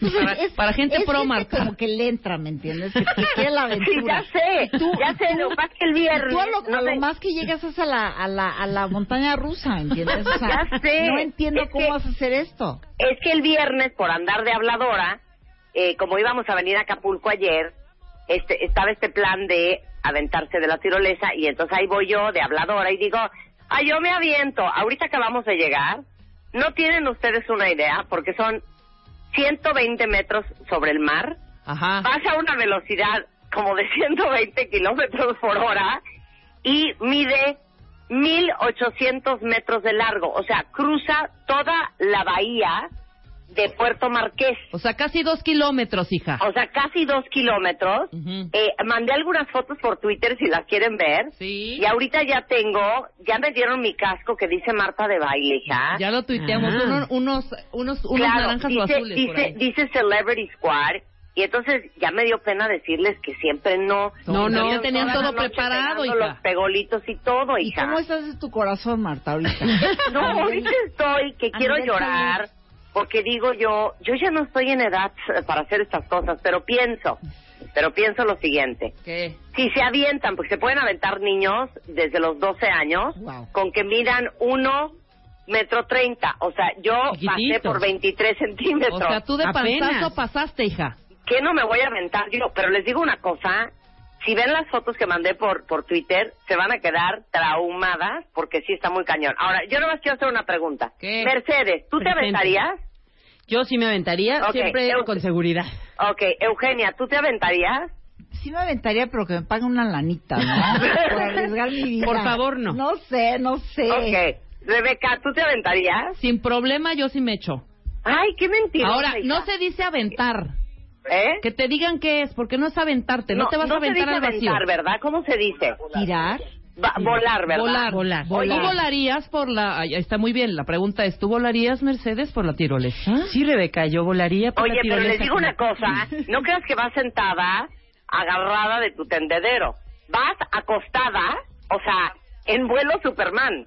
Yo ya ti. traigo, yo ya traigo como un babero negro, que es como un arnés. Pero y vas eso boca va abajo. enganchado en el cable, que es un cable de acero, que aguanta 17 toneladas. Entonces, yo creo que por ahí no va a haber problema, ¿verdad? Sobre todo porque yo soy muy menudita y muy delgada. Claro, oye, pero claro que padrísimo, porque lo que tú estás viendo, vas boca abajo, no, no, Ah, vas boca abajo, Vas o sea, acostada boca abajo. Y lo Claro. que estás viendo es el mar. Claro, estás viendo el mar. Ay, no vayas a llegar a Chilpancingo, ya veo. ¡Marta! Eres como un Batman en estos momentos. Sí, soy como un Batman, exacto. Yo soy una pequeña chica aquí en Acapulco, volando Ajá. y este y bueno, pónganse vivos en Facebook porque ya estamos casi listos. De hecho, voy a ponerme una GoPro en el casco. Ajá. Obviamente vamos a hacer un video increíble que después vamos a hacer, pero en Facebook Live vamos a hacer la transmisión en vivo como en 10 minutos más Claro. de cuando me aviente. Oye. Malditas perras traicioneras. No, que cállate. están aquí. No estamos aquí partiéndonos el Apoyando, lomo, hombre, y levantando porras. este espacio. Oye, y, y un aplauso a los de GoPro que te regalaron la, la Ay, cámara sí, Super son Hero lo 5. máximo. Qué Y buena onda. Aquí Padrísimo. no hay ni medio cuentaviente, o sea que la GoPro que me regalaron para regalar, pues ya, luego a ver a quién se la regalamos. Ahí también tenemos, sí, le dieron, vamos a especificar bien, le dieron a Marta la suya para que ahorita Super Pro grabe toda la, todo el Los trayecto, 1800 los, los dos kilómetros. Sí, ya veo Sí. Marta ya en Barra Vieja. Bueno, y aquí llegamos. y tienes otra más, que es la Hero 4, la 4, que esta vamos a hacer alguna alegría para que se la lleven le la regalamos al aire. Exactamente. Oye, ¿quieres hablar con el de, con el de, mm, este, la tirolesa que se llama Extasia? Sí, pásamela, necesito darle unos... una- Ecstasy. ¡Ah! Acabo de captar, estoy igual que el Turiski. Es que... ¿Qué dijiste? ¿Qué dijiste? A ver, se escribe X, T de Tomás, A, S, E, A. Entonces yo llevo diciendo 48 horas, Extasia. Y Sí. ahorita se voltea Éxtasis. el creador de esto y me dice, es exta, así X, T, A, sí, de más. Claro, Ah, éxtasis. éxtasis. Mensa, extasia. Esto queda también A para ver, la memoria. Les voy a pasar a José Pablo, que no puede ser que me acabo de dar el mismo oso que el Turiski. No, pásamelo Pablo, porque yo tengo varias es preguntas. Eugenia y Merced. Hola chicas, ¿cómo están? ¿Cómo estás, Juan. Pablo? Muy bien, cuidando mucho a Marta. No se quería aventar, pero la comprometimos. Eso es un punto importante, Oye, Juan, Pablo, y dile a Marta que ella como mujer ya, pues de edad, de una edad avanzada, que no empiece a decir a- al regreso, ay, como que me duele el hombro, como que... Nada, no, no aceptamos ninguna queja de ese tipo ¿Qué y además yo voy yo voy a volar junto con ella para que vaya cuidada y protegida. Oye, Juan Pablo, pero dime una cosa. Ahorita que estás diciendo voy a volar junto con ella, ¿qué? cu- ¿Tipo tándem? No. O sea, cada No, quien en su, no. en su arnés. Son cuatro cables diferentes y en cada cable va una persona. Ah, eso Van es maravilloso, claro, para que vayan también experimentando cada uno su- las emociones Pero que la- esto- que de este disfrute del mar, hombre. Marta, Marta va a ir bien, ¿eh, Juan Pablo? Porque Marta tiene una experiencia en la Feria de Chapultepec, vive al Torbellino. Claro. Y ella no va a tener miedo a esto. Vas a ver que todo va a salir muy bien. Oye, Juan Oye. Pablo, entonces ustedes inauguran mañana. Mañana es la inauguración y desde el sábado primero de abril estamos abiertos al público. Ok, ahora dime algo. ¿Ya probaron ese cable? Súper probado. Super Ya- probado, y ahorita ya se subieron al... Mañana Marta tiene que estar aquí en vivo, ¿eh, Juan Pablo? Bueno, ya, ya hicimos vuelos con diferentes pesos, costales, sacos y hasta algunos cuadrúpedos. Ah, muy bien. La Eh, me- queremos sana y salva, Claro. sin. Mercedes te quiere preguntar una cosa. Mercedes es nuestra quiropráctica, Juan Oye, Pablo. Juan Pablo, una pregunta. Todo lo de seguridad me imagino que ultracontrolado, para que todo el mundo sepa que no cualquier tirolesa es igual y no todas están certificadas. Absolutamente. Este es un diseño especializado, toda la ingeniería de la construcción, la seguridad de los cables, los cinco diferentes sistemas de frenos redundantes que están protegiendo la llegada, están absolutamente controlados y certificados. De hecho, estamos compitiendo por obtener un récord Guinness que antes que todo el tema de las distancias y las alturas, lo primero que certifica es que la seguridad esté perfectamente garantizada. Exactamente. Muchas gracias por eso, Juan Pablo. Muchas gracias, Juan no Todo Pablo. mundo, no todo el mundo sabe que no todas las tirolesas son seguras y que hay que subirse a una tirolesa con todas las certificaciones. Claro. Eh, eh, esta lo es absolutamente segura y certificada. Hay que ir. Maravilloso. ¿Nos pasas a Marta nada más para decirle unas cositas más y ya? Te las paso de regreso. Marta. Ay, muchachas. No, Marta, Marta, Tú tranquila. Decirles que las quiero mucho. Marta, no tengas Fue miedo. un ¿Te placer acuerdas? conocer. No, te voy a hacer un- unos recuerdos para que estés tranquila. A ¿Te ver. acuerdas que ve- ibas tú, ve- íbamos a la feria de Chapultepec y tú te subías a la una que era como pegada y daba vueltas? El ratón loco. No, el ratón no, no, loco. El torbellino, el torbellino. Tú, Sí. Marta, ¿sabes qué? Prende, prende de ese, ese recuerdo. Exactamente. Ese recuerdo Ok. que Así no ayude. te va a dar miedo. Me agarro de ese recuerdo. Tú agárrate de ese de- recuerdo y siente que está Eugenia al lado tuyo tomada de tu mano. Oye, pero tiene Mercedes unos tips que te va a dar. Escucha bien, hija, y haz lo que A te va a decir. Acuérdate A que ver, va boca Mercedes. abajo. Vas boca abajo, Marta. Bueno, importantísimo casco, todo la seguridad, estoy segura que lo van a cuidar. Claro, claro. Es muy importante que, o sea, a pesar de que disfrutes y que todo, hagas que, o sea, no forces nada a tu cuerpo, haz lo que hace tu instinto. Eres una estúpida, Mercedes. No, en serio, No, en serio. Esto es de seguridad, Marta, no es de broma, ¿eh? A ver, y luego... Y luego procura ir viendo hacia el frente. No gires demasiado la cabeza para que no se tense tu cuello. No vayas viendo quién va atrás, hija. Exacto. Ok, Ya ve disfrutando el paisaje hacia adelante y eso es lo que menos tensión te va a generar en el cuello. La verdad es que la tirolesa a mí sí me gusta y tú disfrútala porque va a estar perfecto. Está increíble. Oigan, Pensamientos finales. En 10 minutos, porque vamos a hacer la transmisión en vivo y van a ver cómo vuelo. Ay, pero lo quiero. Ah, ah, ok, entonces estás Diez. Facebook Live o Periscope. ¿Qué estás? Facebook Live. Ah, ok, entonces ahorita Ok. ya nos conectamos para ir viendo en la página de Marta de Baile oficial. Métanse porque ahí va a estar el Facebook Live. En vivo, hija, es que no puedo creer. Tómate una foto y mándanos tu cara ahorita, en este momento. Ok, ahorita se las mando. Ajá. Un beso a las tres. Un beso, Un beso. Marta. ¡Suerte, Marta! ¡Eres nuestro gallo! Acapulco. ¡Felicidades! Bye. ¡Bye! ¡Qué bárbara! No, yo sí me aviento. Qué emoción, ¿no? Yo sí me aviento, Yo ¿no? también. Eugenia, tú, no, ya di la neta. Ay, es que yo soy muy miedosa. No hay lana. ¿Sabes O qué sea, es el problema? es el miedo, placer, la miedo experiencia. hasta, las, hasta las tazas de la feria, güey.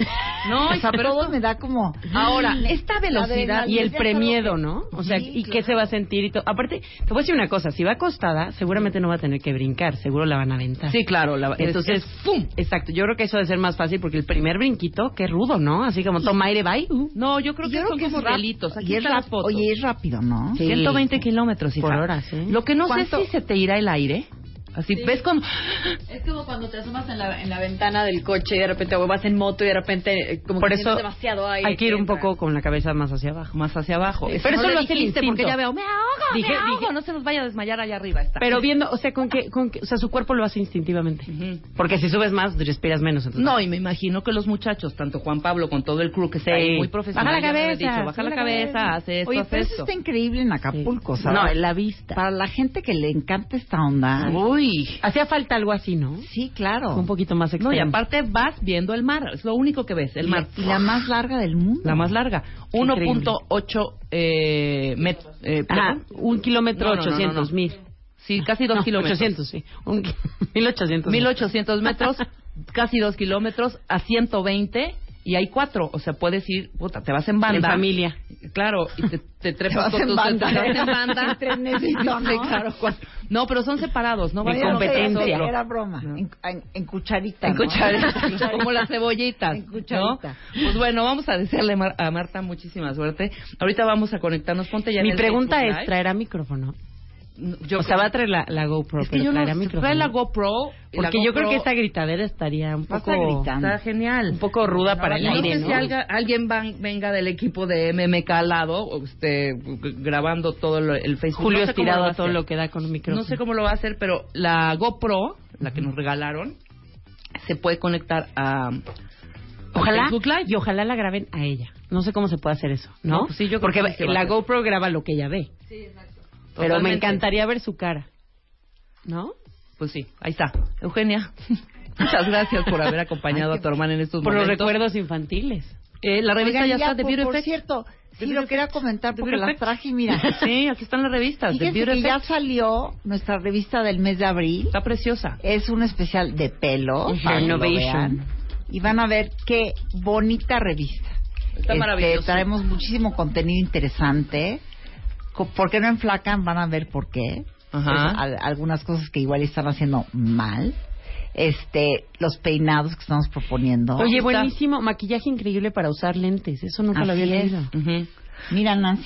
Ocho razones por las que no enflacas. Tu cirugía tiene fecha de caducidad. Nadie quiere boca de anciana. Cuídala. Oye, esto deberías de venir a hablar, hija. Del- Cuando se te Sí, hace así. sabes sí, que sí, sí, se te hace, y, y de repente las rayitas alrededor, o Ajá. sea, la boca hay que cuidarla, ¿eh? No, sí, cómo no. Y 89 productos que buscar, comprar y ponerse. Está maravillosa. Es. The Beauty Effect de este mes ya está a la venta en todos los puestos de revista y en las mejores eh, tiendas de autoservicio. Por Así supuesto. es. Maravilloso. Nosotros hacemos una pausa. Clávense ya porque Marta está preparada y lista para tirarse o para volar en la tiraleza. Después del corte, no se vayan. The Beauty Effect, marzo, cumplimos un año. Y para celebrarlo, Eugenia de Baile nos cuenta cómo salir adelante, sintiéndote guapa en cualquier situación. Love yourself, cambia de chip, reconcíliate con todo lo que eres y acepta lo que nunca vas a hacer. Además, te decimos cómo hacerle para que no se te note la desvelada, qué vas a usar según tu edad y cómo aprender a reírte de ti misma. The Beauty Effect, la única revista 100% de belleza en México. El de Baile Kids está por comenzar.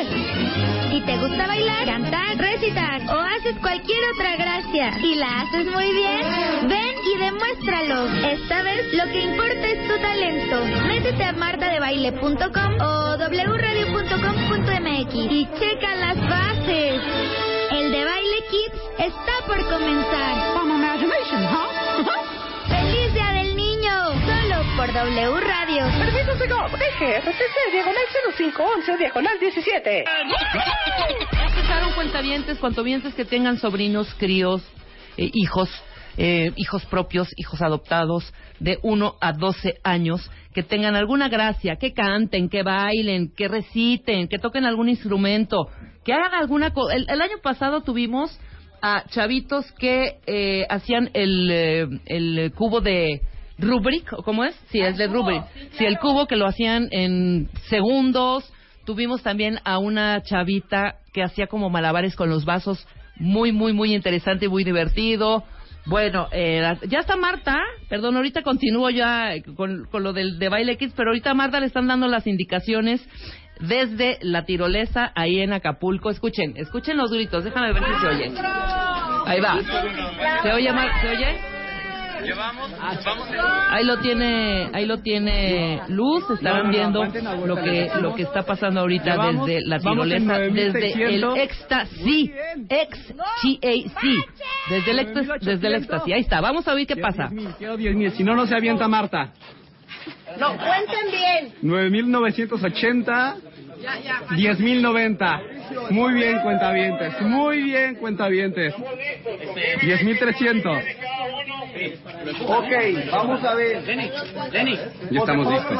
Ahora sí, en cualquier momento, Marta de baile. El recorrido dura aproximadamente dos minutos, cuentavientes. Entonces es rapidísimo, es fugaz, pero pues yo sí quiero ver qué está pasando. Pero ¿quién está grabando a Marta? Marta la van a grabar en el recorrido. Pues me imagino que irá Julio Luis en otra tirolesa para poder grabarla o no sé qué, cómo, cómo grabarán este Facebook Live. Pero bueno, Marta la veo muy segura, ¿eh? Muy segura de sí misma. Ahí va, a ver, vamos a escuchar. Todo por tus cuentavientes. Aquí está el cuentaviente comedido y valiente. Así es. ¿Nervioso o cero? Feliz de ir con Marta, feliz. Vientos. Ahí está, ya salió. 12.000. 12.600. Uno. Se va Marta. Y sale Marta de baile a 120 kilómetros por hora, recorriendo 1.8 kilómetros. Y yo corto la transmisión aquí para que lo reciba Andrea desde el otro lado O sea, y vean cómo fue la llegada de no Marta. Sí, exactamente. Salió fugaz, 120 kilómetros por segundo. Lo interesante va a ser después de estos dos minutos qué tantas cosas pensó Marta al aire, qué tanto vio, qué tanto disfrutó. ¿Qué no escuchaste? O se pasó todo el tiempo diciendo Exacto. Qué impresión, quiero estar ahí, quiero ir. Bueno, ya iremos a ver cómo se siente la Sí, increíble. Tú, Luz, ¿te avientas? ¿También? Ana. Bueno, yo dejé votado el de Baile Kids por decir lo que estaba sucediendo con Marta de Baile, pero bueno, para niños de 1 a 12 años cuentavientes, que bailen, que toquen algún instrumento, que sepan andar en patineta, hagan algún deporte extremo, pero que lo hagan muy bien. Entonces lo que van a hacer es grabarlos en un minuto, graban el videíto de la gracia o del am, talento, el talento que tengan, claro, la- de la gracia o el talento que tengan, desde hoy hasta el 25 de abril. Pueden subir sus videos a martadebaile.com o a wradio.com.mx. El 28 de, de abril van a venir los 10 eh, finalistas a demostrar ese talento en el estudio. Y bueno, el premio es maravilloso. Es un viaje a Orlando, eh, a Florida, para dos adultos y dos chavitos, obviamente para el ganador y si tiene algún, un- algún hermanito o algún, primo y sus papás. Incluye transportación aérea en viaje redondo, clase turista y traslados aeropuerto, hotel, aeropuerto, hospedaje, alimentos y entrada a paquetes temáticos de Walt Disney World. Esto es el de Baile Kids. El de Baile Kids está por comenzar. Si te gusta bailar, cantar, recitar o haces cualquier otra gracia y la haces muy bien, ven y demuéstralo. Esta vez lo que importa es tu talento. Métete a martadebaile.com o wradio.com.mx y checa las bases. El de Baile Kids está por comenzar. ¡Feliz por W Radio. Permiso Segov, DGRTC, diagonal 0511, diagonal 17. Mi querido Mario, buenas tardes. 12 ¿Cómo del día de la tarde con 6 minutos. ¿Cómo estás? Bien, ¿tú qué tal? Nosotros aquí con el nervio. ¿Viste que Marta se aventó? Sí, hombre, es lo que estoy viendo, Está qué ya en barbaridad. Acapulco, Sí, pero pues Y ahorita ya de haber llegado, porque son dos minutos aproximadamente, dos kilómetros, dos minutos. Esperemos que sí. ¿No? Así es. El tema del día de sí, esperemos que sí. Esperemos que llegue al otro lado No, sí, bien. sí llegó. Ah, claro. Sí llegó. Sigue la transmisión y eh, pues síganla a ver qué, las impresiones después de bajarse de la tirolesa, a ver qué tal. Híjole, Pero sí, sí. se antoja, ¿eh? Sí, no sé, ¿eh? yo la verdad ¿Tú esas no? cosas ¿Tú sí no. eres sacatón para eso? No, pero qué necesidad. Yo es así. No me digas aventarme del bungee, ni siquiera de un paracaídas, eso sí no. Pero esto sí lo podría hacer perfectamente, ¿eh? Sí, pero pues mira, aquí estamos bien. En ¿Para la qué, tierra, verdad? mira, estoy en mi silla tranquilamente. hay que ¿Qué dar conferencias. ¿Qué necesidad? Eso está mucho más seguro, sí. Diez efectos de una infancia complicada. Sí, hombre, es que sabes qué pasa que, que a veces hay personas que llegan a terapia y dicen, mira Mario, me pasa esto y no sé ni por qué me pasa. Ajá. O porque no tengo ninguna razón. Eh, e incluso que dice, yo no, no me acuerdo haber tenido una infancia complicada, la mía fue normalita.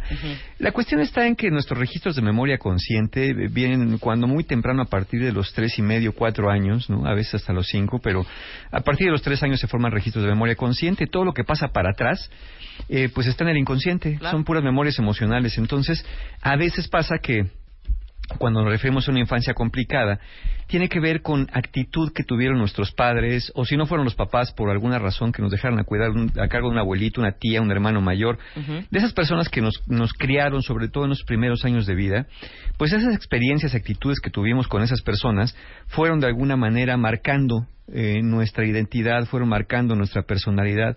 Recordemos que todos nacemos con un temperamento. El temperamento ya es el carácter que traemos, vamos a decirlo así, desde nacimiento. No hay niños Ajá. más chillones, otros más tranquilos, unos más latosos, otros más pacíficos al momento de nacer. Pero ese temperamento, más las experiencias que se van acumulando en los primeros años de vida, en los primeros cinco años básicamente, van a formar la personalidad. Ajá. Y entonces, sí, algo traemos genéticamente, digámoslo así, pero también lo que vamos experimentando. Ahí es donde vienen estas eh, eh, infancias complicadas, ¿no? Eh, claro, también a veces, lamentablemente, sí hay abusos que se comentan a los niños, este, vi- violencia física, psicológica, sexual inclusive, eh, crianzas abusivas. Entonces, falta de amor, abusos, perfeccionismo, rigidez de los padres, frialdad, maltrato abierto, manipulación y chantaje, padres sobreprotectores, tratos distintos con los hermanos, que a tus hermanos los trataron de una manera o tú de otra, y tú, o tú lo creíste así, desprecio, des- necesidades no satisfechas, por mencionar solo algunos, serían las causas que, que van a dar eh, en la adultez ya efectos Que que... te van a dar en la torre. Que te van a dar en la torre, Claro, ¿no? Claro. Ahora, ¿cuáles son los efectos, los 10 efectos más comunes de haber tenido una infancia complicada? Y eso sobre todo para que los cuentavientes puedan identificar, porque seguramente se van a identificar con alguno o algunos de ellos. Y sepan que esto es, eh, hacer consciente lo inconsciente es el primer elemento para buscar ayuda, ¿no? O para empezar a elaborar esto. Entonces vamos a ver 10 de los más comunes efectos de una infancia complicada. Venga. El primero es una autoimagen distorsionada. que puede ser imagen corporal, que puede ser imagen de identidad, eh, básicamente autoestima. Por ejemplo, pensemos, un bebé cuando se ve al espejo no puede decir, mira, ahí estoy en el espejo, qué guapo soy. Lo que dice, pues bien, otro bebé. Entonces, ¿quién hace los efectos de, de espejo cuando somos pequeñitos? Los padres. Son un espejo del yo interior. Entonces, si los padres, el reflejo que nos devuelven a nosotros es eh, regaños, críticas constantes, culpas, desprecios, entonces esos papás se vuelven como espejos rotos que distorsionan la imagen del niño o de la niña. Entonces, cuando el niño aprende a verse así, distorsionado en ese espejo roto que todo el tiempo lo criticó, que todo el mundo todo el tiempo le dijo cómo es posible. Y hay, hay personas que lo hacen con los bebés, ¿eh? Mira, nada más ya tiraste la leche, eres un cerdo, no puede ser. Este, ay, nada más te la pasas chillando, no sé ni qué quieres, eres un manipulador, nada más haces berrinches. Cuando el niño tiene tres, cuatro, cinco meses de edad, pues evidentemente si no entiende el lenguaje, sí va a entender las actitudes de su mamá o su papá a este respecto, y entonces se va a convertir en un adulto que se va a sentir indigno, inadecuado, insuficiente o no digno de ser amado. Entonces, una persona que se siente así, pues se va a conformar que- con que lo ame hasta quien no lo ama. Claro. Se va a conformar con cualquier compañía, con cualquier presencia. Se va a sentir una persona que, hasta como dije, su imagen corporal, eh, muchas veces problemas que tienen que ver con trastornos alimentarios, con problemas de, de distorsión de la imagen. Sí, sí, sí, bulimia, anorexia, Sí, todas estas. tienen que ver muchas veces con estas eh, distorsiones que se fueron dando en la, en la infancia y obviamente también problemas para relacionarte sanamente. ¿Por qué? Porque lo que aprendes es que como tú no eres suficientemente listo, bonito, bueno, inteligente o lo que sea, entonces siempre vas a, a buscar amor, pero a cambio de algo que, que haces o a cambio de algo que das, porque lo crees que lo que eres no es lo suficiente. Claro. Ese es el primer efecto. Entonces, seriamente dañada tu, tu autoestima. Tu, sí, tu autoestima, tu, imagen, ¿no? Tu, imagen, claro. No te puedes ver como eres. Y mira, aquí, eh, cuentavientes, no me dejarán mentir, seguramente quien esté pasando por esto eh, dirán, es que mucha gente me dice que soy bonita o soy inteligente o soy bien buena onda, pero no me lo creo. Y, y exactamente no te lo crees porque ya no importa la imagen que puedas proyectar hacia afuera, tú tienes una imagen distorsionada de ti. Entonces, lo que crees es que te lo dicen porque te quieren, porque te tienen lástima, porque son tus cuates, pues qué quieres que me diga, es mi hermano, es mi amigo, ni modo que me diga otra cosa, pero yo sé que soy un monstruo, yo sé que soy la peor Y al persona. revés, Mario, también afecta. Me imagino que sí. O sea, ¿Cuándo? enaltecer cosas para que tú te creas más. Por ejemplo, decirle desde chavitos. Por ejemplo, yo me acuerdo, mi mamá no me afectó a mí. Voy a poner este ejemplo. Me decía, Miss Miss es universo. Ajá. Entonces ya cuando crecíamos decimos, ¿cuál que Miss es universo? Ve esta panza, mamá. No, eres, estás preciosa, eres mi... No, mamá, te- Sí. te- tengo 10 kilos arriba. Eh, eh, sí, la so- la sobreprotección también. Vamos claro. a llegar al efecto de eso por ahí. Venga. Después, el segundo efecto de una infancia complicada serían límites deficientes.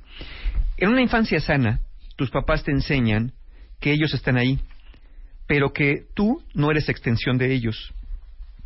Que a ti te van a gustar otras cosas, eh, a veces las mismas, que tú vas a tener deseos, que tú vas a tener otros gustos, a lo mejor no necesariamente los mismos, ¿no? No somos clones de los padres.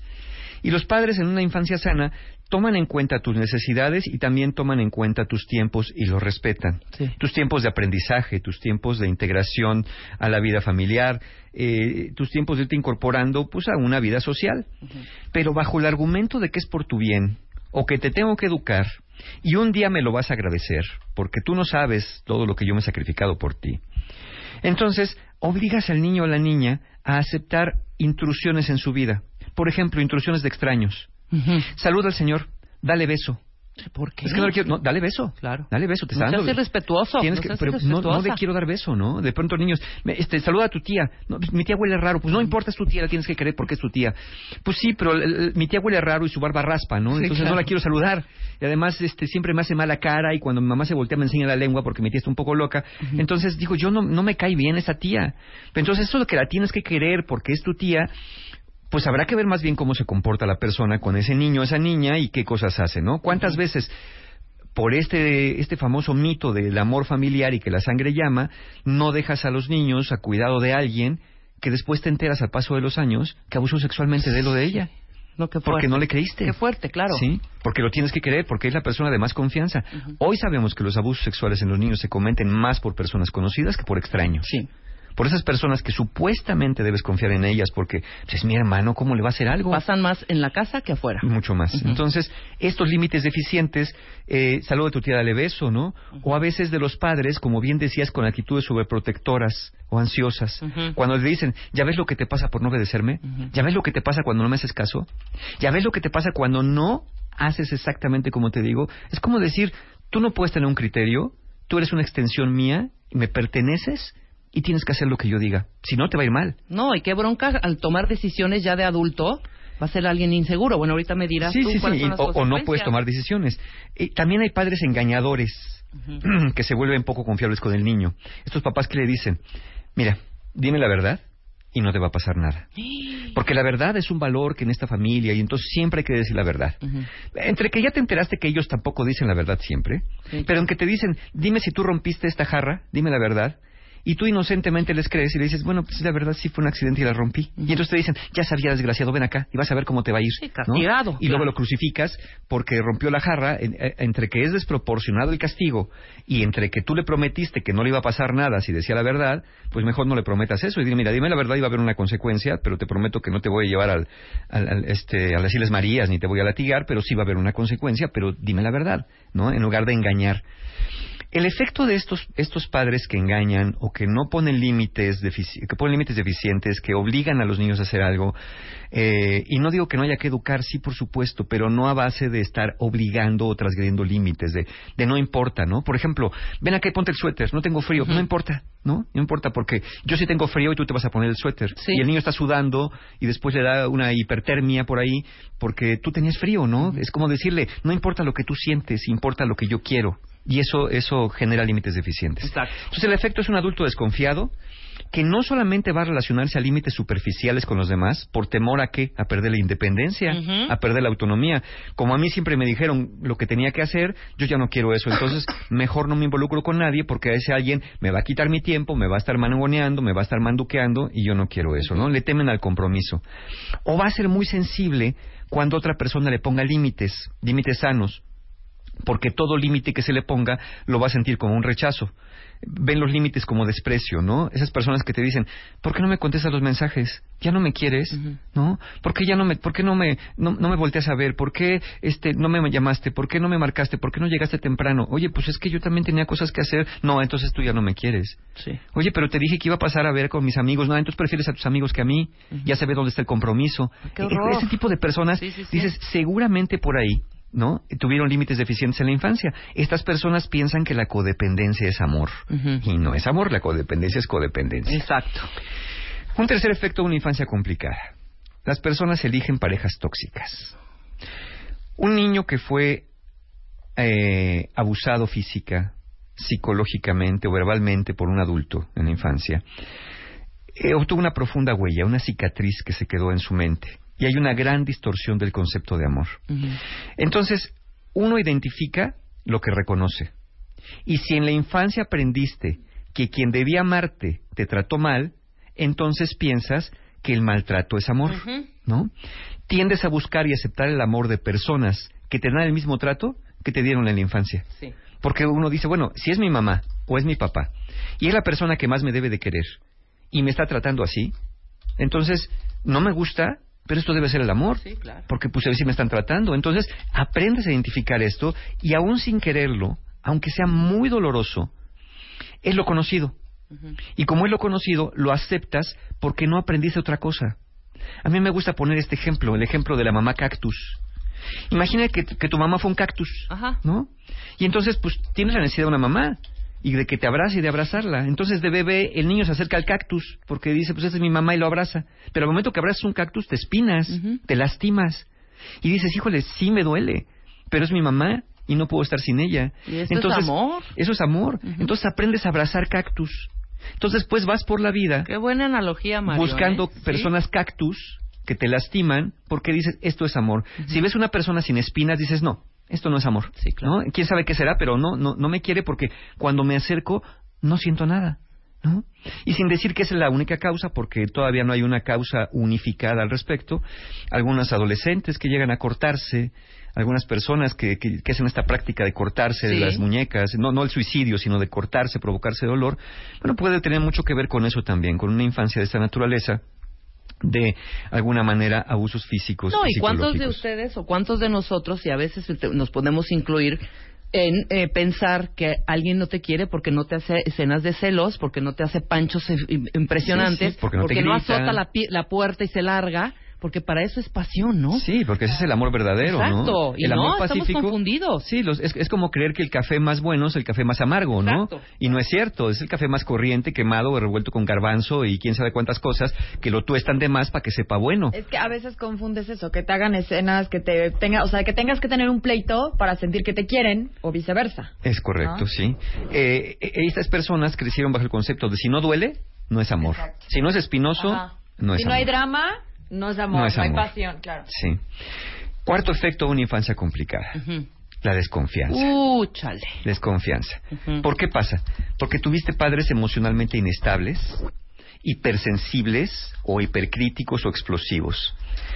Eh, Unos padres así, que no sabes si, si van a estar hoy de buenas y en los dos minutos siguientes de malas, donde hoy se está riendo y al segundo siguiente está llorando, o donde ahorita está mi amor te quiero mucho y al segundo siguiente ven acá maldito porque te voy a matar, ¿no? Bueno, con personas inestables o, o así de, de- de frágiles emocionales, ni una planta puede crecer sana.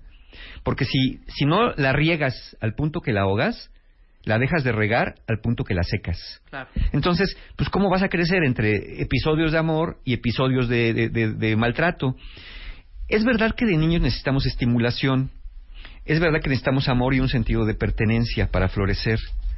Pero cuando tu papá o tu mamá se vuelve impredecible en sus reacciones, cuando salió de buenas en la mañana y regresa de malas en la tarde, el niño o la niña aprende que la vida emocional es un campo minado, que donde pises, a cada paso, hay un riesgo de que te vuele la pierna una mina.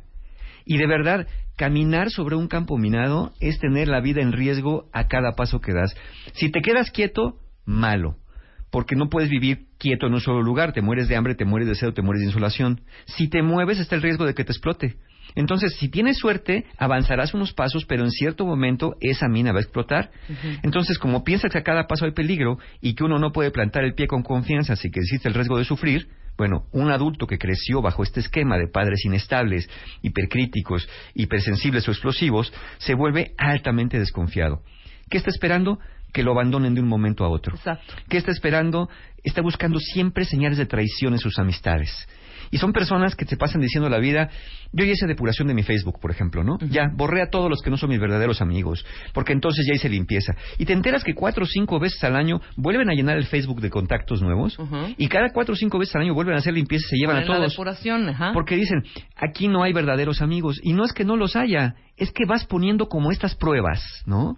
Donde dices, mira, este como no me felicitó mi cumpleaños antes del mediodía, ya fue por compromiso. Esta persona como no está cuando yo lo llamé, y esta persona que estuvo en el hospital no me fue a ver. Entonces, eh, bajo el mito de que se conocen a los amigos en el hospital y en la cárcel, ¿no? Yo he conocido a muchas personas que dicen, mira, Mario, de verdad, mi mejor amigo estuvo en el hospital, le llamé, yo, pero, pero a mí desde que se murió mi mamá me da fobia entrar a los hospitales, ¿no? No es porque no lo quisiera ver, yo no puedo estar en un hospital, me pongo muy ansioso.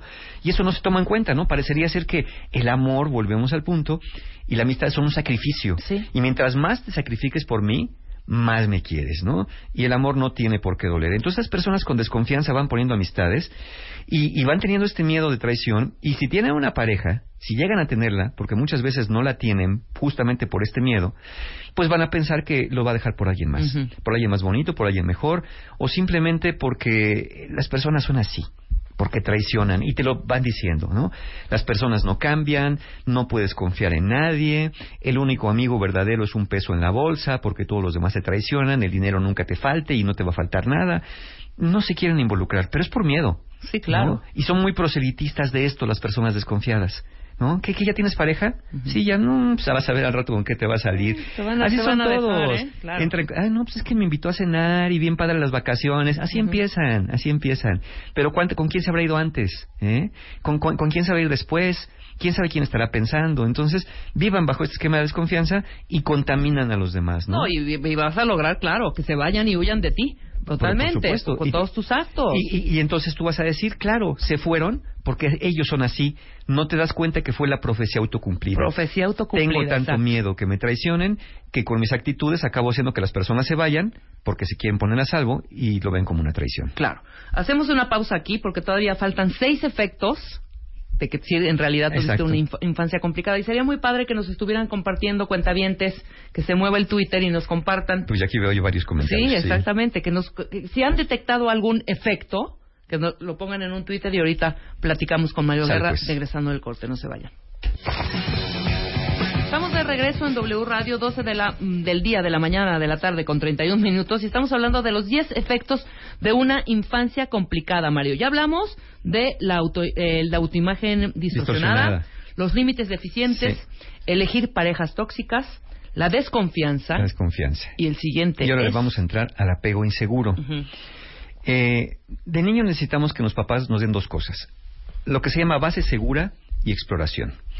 Eh, la base segura es, eh, aquí estoy yo, cuando me necesites búscame, jamás te voy a negar un abrazo, jamás te voy a negar escucharte, soy tu base segura, puedes recurrir a mí cuando me necesites. Pero la exploración también es decirles, pero puedes salir a explorar el mundo. Imaginemos un, un pequeño bebé que está aprendiendo a caminar, ¿no? O a gatear, eh, o sus primeros pasos. Entonces de pronto está agarrado de la mano de su mamá. Esa es la base segura. Sí. Pero el bebé se aleja pues porque quiere explorar. Eh, y cuando se aleja un poquito, de pronto un ruido lo asusta y regresa corriendo con su mamá y la abraza. Entonces su mamá lo dejó explorar y le permitió regresar con base segura. Sí. Cuando no se da esto, se da de la siguiente manera. El niño quiere zafarse de la mano de su mamá y le dice, no, aquí te quedas. Evidentemente, cuando vas a cruzar la calle, hay un peligro Sí, objetivo. hay escenarios que son... Pero de pronto está en una fiesta infantil. ameritan, claro. Está en un parque de diversión, está en los juegos donde lo estás viendo. No, no ven acá, no te vayas. Es que los demás están jugando, no te quedas aquí conmigo, fíjate, porque tú no te vas a ir, porque seguro te caes y te rompe la cabeza, porque seguro vas a hacer una maldad, porque seguro te vas a acabar llorando, porque luego los niños te pegan porque eres bien menso. Aquí te quedas conmigo y no te me zafas. Claro. Le estás dando base segura, pero no exploración. O por el otro lado, le das exploración sin base segura. Es el niño se aleja, se asusta porque pasó un perro, ladró o oyó algo o se cayó y regresa y dice, no, no, no, no, no, querías irte, ahora ni llores, ni te voy a cargar ni nada. Ándale, tienes que enseñarte, tienes que ser tu hombrecito, tienes que educarte. Entonces, vete, vete a jugar, a mí no me toques acá. Ajá. Entonces, le estás dando la base segura, pero le estás dando la exploración, pero, Pero le no niegas la base segura, segura. claro. Entonces, tienes que darle las dos cosas. Es decir, sí puedes ir al mundo, pero siempre vas a encontrar a alguien, que puedo ser yo, tu familia, en el futuro una pareja, a la cual recurrir no para que te solucione un problema, sino alguien con quien sentirte confortado, pero que puede ser una persona independiente que va a explorar el mundo. Claro. Entonces, cuando este equilibrio delicado se rompe, si los padres o se inclinan hacia la, hacia la sobreprotección, de no te vas de mi lado porque si te vas te va a pasar algo, o se inclinan hacia el descuido. Entonces el niño o la niña va a crecer atemorizado de despegarse de quien ama porque va a sentir que todo lo que esté alejado de quien ama es peligroso, o se va a sentir abandonado por no recibir esta base segura, esa estabilidad, y de alguna manera esta es- seguridad emocional no la va a tener. ¿Qué efectos tiene esto en la vida adulta? Bueno, en el adulto repercute, por un lado, puede ser el miedo, la aversión al riesgo emocional. Por ejemplo, a enamorarte, ¿no? No te quieres enamorar o no te quieres comprometer porque pues te da miedo, ¿no? No tienes base segura, pero no exploración, dices, no, ¿para qué me alejo? Personas que, por ejemplo, que tienen mamitis, Sí. ¿no? Que, que sí se traen una relación, pero que siempre están pegados a las faldas de su mamá, ¿no? O papitis, para el caso, hombres y mujeres, que no se pueden desprender de esas figuras parentales porque no les dieron la exploración necesaria. Claro, no dan paso sin consultarle al papá o la mamá. Correcto. Con la, ex- con la excesiva base segura, sin exploración, lo que también genera es esto que decías al principio, Rebeca, esta dificultad de tomar decisiones. ¿Qué trabajo les cuesta tomar decisiones? Y les cuesta trabajo es, es en lugares más comunes como en un restaurante que te dicen, oye, ¿qué, qué pido de comer? Sí, claro. Pues de qué tienes ganas, es que no sé. Pues es que como de qué tienes ganas, pollo, pescado, carne. Pues, no, no sé, ¿tú qué vas a pedir? No, pues yo voy a pedir, fíjate, unos mejillones en escabeche. Ay, pues yo también, pero a ti no te gustan los mariscos. No, no le hace, pues yo creo que sí me van a gustar. Hijo, man. Porque te cuesta tanto trabajo. Y ya me refiero a decisiones más complejas, ¿no? Como elegir carrera, como elegir pareja, como eh, eh, eh, tomar decisiones de vida. Te da eh, tomar decisiones miedo, ansiedad. O por el otro lado, como no te dieron la base segura y nada más te dieron la exploración, Sobre todo estas personas que dicen, tú tienes que ser un campeón y vas a ganar y aquí no vengas lloriqueando y, y, y eres, tienes que ser más fuerte y tienes que ser el más rápido y no importa que te caigas, no te pasa nada, este, eso no duele, ¿no? Y el niño ahí con el fémur de fuera y este, no, no duele, no, no te pasa nada, tienes que ser hombrecito, o lo que fuera ese tipo de crianzas. Bueno, lo que generas es que el niño tiene que darse la seguridad que no recibió y entonces se va formando una armadura para poder autoconsolarse de alguna forma, que en la edad adulta le va a impedir vincularse emocionalmente con otros, porque siempre va a tener puesta esta armadura protectora que le da seguridad. Y esta armadura se llama soledad. Prefiero estar solo porque yo solo me doy todo lo que necesito. No necesito a nadie en mi vida, mejor no me enamoro, mejor no tengo pareja, porque no necesito. Y sí, durante muchos años de su vida son personas que se sienten muy seguras en soledad, pero que llegada a las grandes décadas, los 40, los 50, los 60, empiezan a desarrollar profundos sentimientos de aislamiento y de eso la depresión hay un paso. ¿no? Porque no supieron cómo vincularse con otros, porque les enseñaron que tenían que ser fuertes. Otro efecto de este apego inseguro también es sentimiento de que tengo que ser el fuerte de mi familia. Yo no puedo doblarme, no puedo quebrarme, yo no puedo llorar, yo tengo que ser el fuerte. ¿Quién se los dijo? Nadie. Nadie se los dijo con palabras, pero se lo fueron transmitiendo con Transmitiendo, actitudes. claro, con la ¿no? actitud, De aquí a mí no me vengas a lloriquear, tú sabes cómo resuelves tus problemas, Exacto, ¿no? Te exacto. metiste en un problema, tú lo resuelves. Sí, está bien enseñar eso, pero también tienes que dar una base segura. Cuando hay un problema que se escapa de tus manos, yo estoy para apoyarte, o al menos estoy para escucharte, o al menos para aconsejarte. No te voy a resolver los problemas, pero jamás te diré, no te voy a dar un abrazo. Claro, ahí voy a estar. Ahí voy a estar, ¿no? Entonces, ese sería eh, eh, un efecto de esto. Clarísimo. El, el sexto efecto, sentimiento de aislamiento, que va muy de la mano con, Con el el apego inseguro, ajá. Es verdad que lo primero que necesitamos al nacer es sobrevivir, ¿no? Eh, Obviamente necesitamos lo básico, ¿no? Necesitamos alimento, necesitamos protección. Sin eso, pues no vivimos. Si no vivimos, ¿para qué nos preocupamos, no? Nos preocuparemos en el más allá de lo que haya que preocuparse en el más allá, que no sé qué es. Pero una vez que ya sobreviviste, lo que necesitamos es florecer. Ya sobrevivimos. Necesitamos florecer, que es desarrollarte de manera sana, con un sentido de identidad y un sentido de pertenencia hacia los nuestros. Queremos saber que tenemos un lugar en la familia, un lugar entre los amigos, un lugar en la sociedad y que además pertenecemos a eso, que somos bienvenidos, que cuando nos ven llegar nos dicen qué bueno que estás aquí y si no nos ven, ¿dónde estabas que te extrañamos? No nos gusta sentir que si nos vamos ni cuenta se dieron y que si llegué tampoco se dieron cuenta, ¿no? Que pasé desapercibido. Bueno, frases que se dicen en la infancia como, ¿sabes qué? Ni pareces mi hijo. Frases que se dicen como, qué vergüenza cómo te comportaste en la fiesta. Yo, ya hasta me dieron ganas de decir que ni siquiera venías conmigo. Frases que se dicen como, lárgate de aquí, no te quiero ver. No te quiero ver, vete, vete, vete. No te quiero ni ver. O, Dios mío, ¿por qué me castigaste con un hijo así? ¿Qué hice yo para merecer esto? Que solamente he sido una buena madre o un buen padre para el caso, ¿no? Bueno, todas estas frases, aparentemente, que no ocasionan un daño, que ¿Qué no crees tú como mamá que ¿Qué no le vas a, que no vas a traumar a tu hijo? No, claro que sí. son dolorosas formas de decirle a un hijo, en resumen, ¿sabes qué? Tú no eres bienvenido en esta no eres familia. bienvenido, exacto. Tú no perteneces aquí, no eres uno de nosotros. Y entonces, aunque físicamente estás presente, estás aislado como en la isla de los orcos. sí, sí, Y sí, cuando sí. estás en la isla de los orcos, te tienes que ser amigo de los orcos, aunque no quieras. ¿no? Claro. Entonces te vas a ser amigo de quien sea, por no sentir que perteneces. Y luego te quejas de que tus niños jóvenes o adolescentes tienen malas compañías. Pues, ¿cómo no van a tener malas compañías si la familia no es un lugar agradable no te- para estar? si- no me te siento quieren. bienvenido. Ajá. Entonces, el tipo, el, el- el costo de este tipo de tratos en la, en la infancia van a dar como resultado un adulto que crece con vergüenza de ser quien es, con un sentimiento de indignidad, van a ser personas muy retraídas, personas muy tímidas y que van a tener la sensación de que no tienen un lugar propio en el mundo y se van a preguntar, ¿para qué nací? ¿Para qué nací? Y entonces, obviamente, van a ser objeto de ser atraídos por toda clase de grupos que te dicen, tú eres un rechazado, eres como nosotros, vente. Somos el grupo de los rechazados, entre nosotros nos vamos a querer. Y entonces grupos marginales o marginados, que pueden ser eh, propensos a adicciones, a conductas sexuales compulsivas, en fin, no te sorprenda que si criaste con este, eh, según tú, esta rigidez eh, que iba a ser personas de bien, bueno, pues no necesariamente, ¿no? Claro. Sabemos el efecto negativo que tiene. La séptima, Mario. La séptima, una pobre inteligencia emocional. Los papás también nos enseñan de niños a reconocer nuestras propias necesidades y emociones cuando las satisfacen. Por ejemplo, un bebé cuando tiene hambre no dice tengo hambre. No, Le da llora. una sensación Y llora. desagradable y llora. Entonces, cuando los papás vienen y alimentan, y el bebé agarra la paz, ¿no? Hasta después como que ah, suspiró. Y entonces aprende, ah, esta sensación se calma con eso que me traen. Después, cuando aprende a nombrar cosas, dices, claro, esto se llama hambre. Y entonces, pues, empieza a decir, oye, yo tengo hambre. Pero cuando no, no satisfacieron esas necesidades, no sabes lo que estás sintiendo. Y entonces, en lugar de, en lugar de darte de comer, te decían, cállate. O te envolvían para que te durmieras. O te daban unas nalgadas. Entonces, en ese momento dices, ya no sé, qué- no sé ni qué siento y no sé ni con qué se satisface. Porque sí, a veces de tanto llorar me quedo dormido.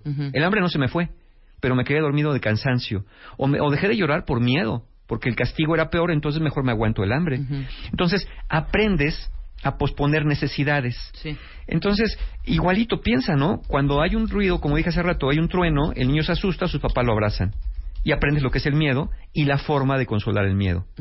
Igual pasa con la tristeza, te sientes triste, alguien te consuela y aprendes lo que es la tristeza y cómo consolar la tristeza.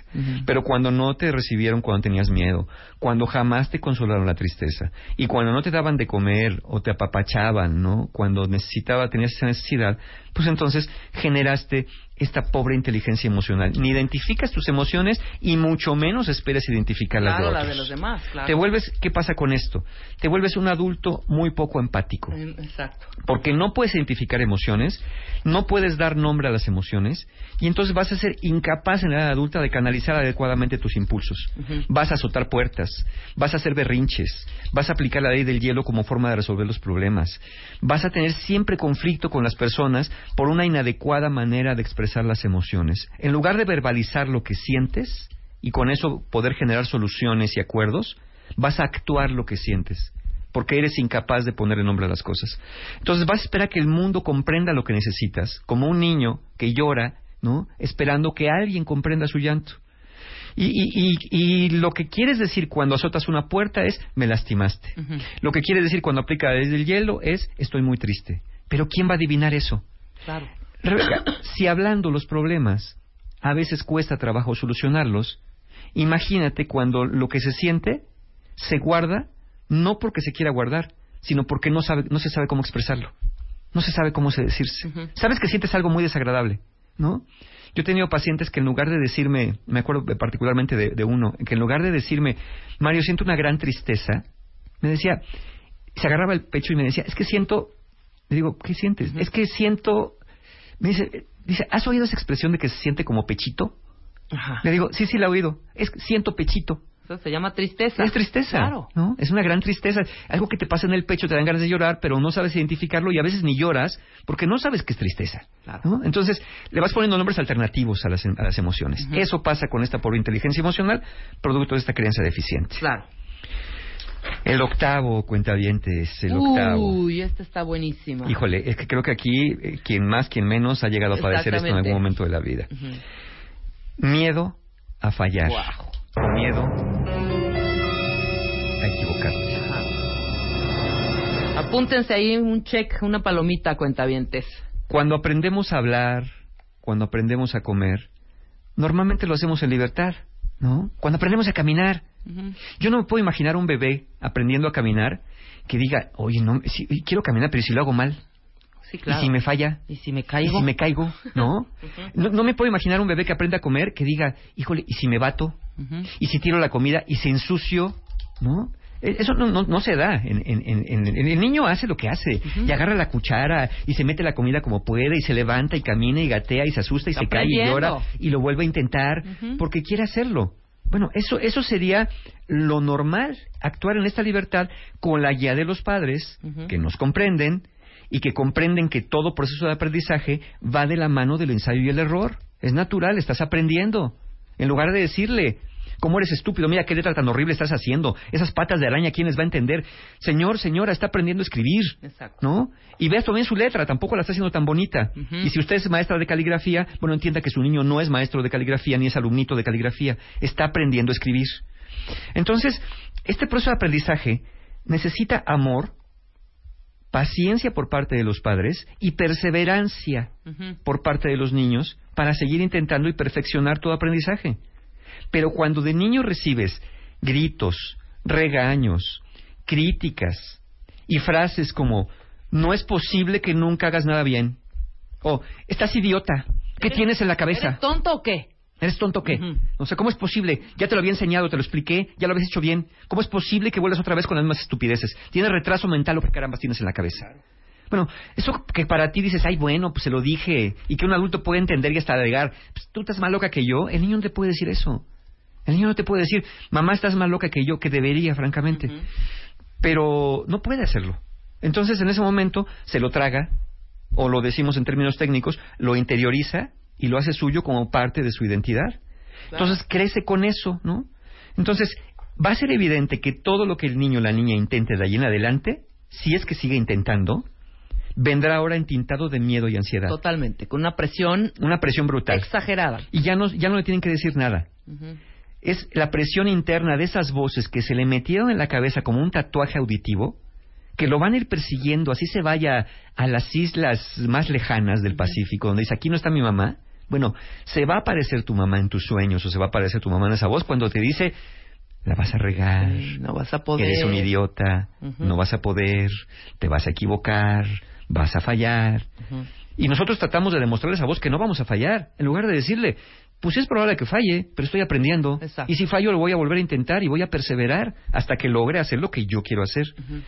En la vida adulta, creo que este es de los impactos más contundentes que hay. Se vuelven, encontramos personas ansiosas, personas que se autolimitan en logros, con un gran miedo no solamente al fracaso, sino también un gran miedo al éxito, porque saben que si tienen éxito, vendrá otra meta más alta. Sí, hay más retos, claro. Y hay más retos y más complicado. Entonces, personas que dicen, oye, este Godínez, mira, ya este se fue el- la recepcionista o el asistente del jefe, ¿por qué no le dices que te... No, yo estoy aquí No, en el archivo. bien, claro. No, pero oye, no, pero pues ya llevas 20 años en el archivo. No, no, no, pero mira, yo tengo dominado, tengo mi método. Yo aquí estoy bien, mira, la verdad, no necesito más.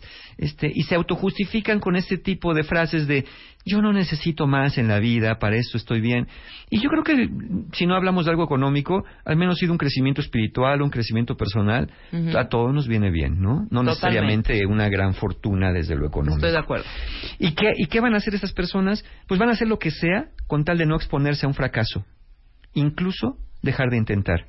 Son personas que tienen gran miedo a la burla y que con un pequeño fallo, ¿no? Si sirvieron el refresco y la espuma se subió y tiraron, bueno, te piden perdón veinte mil veces.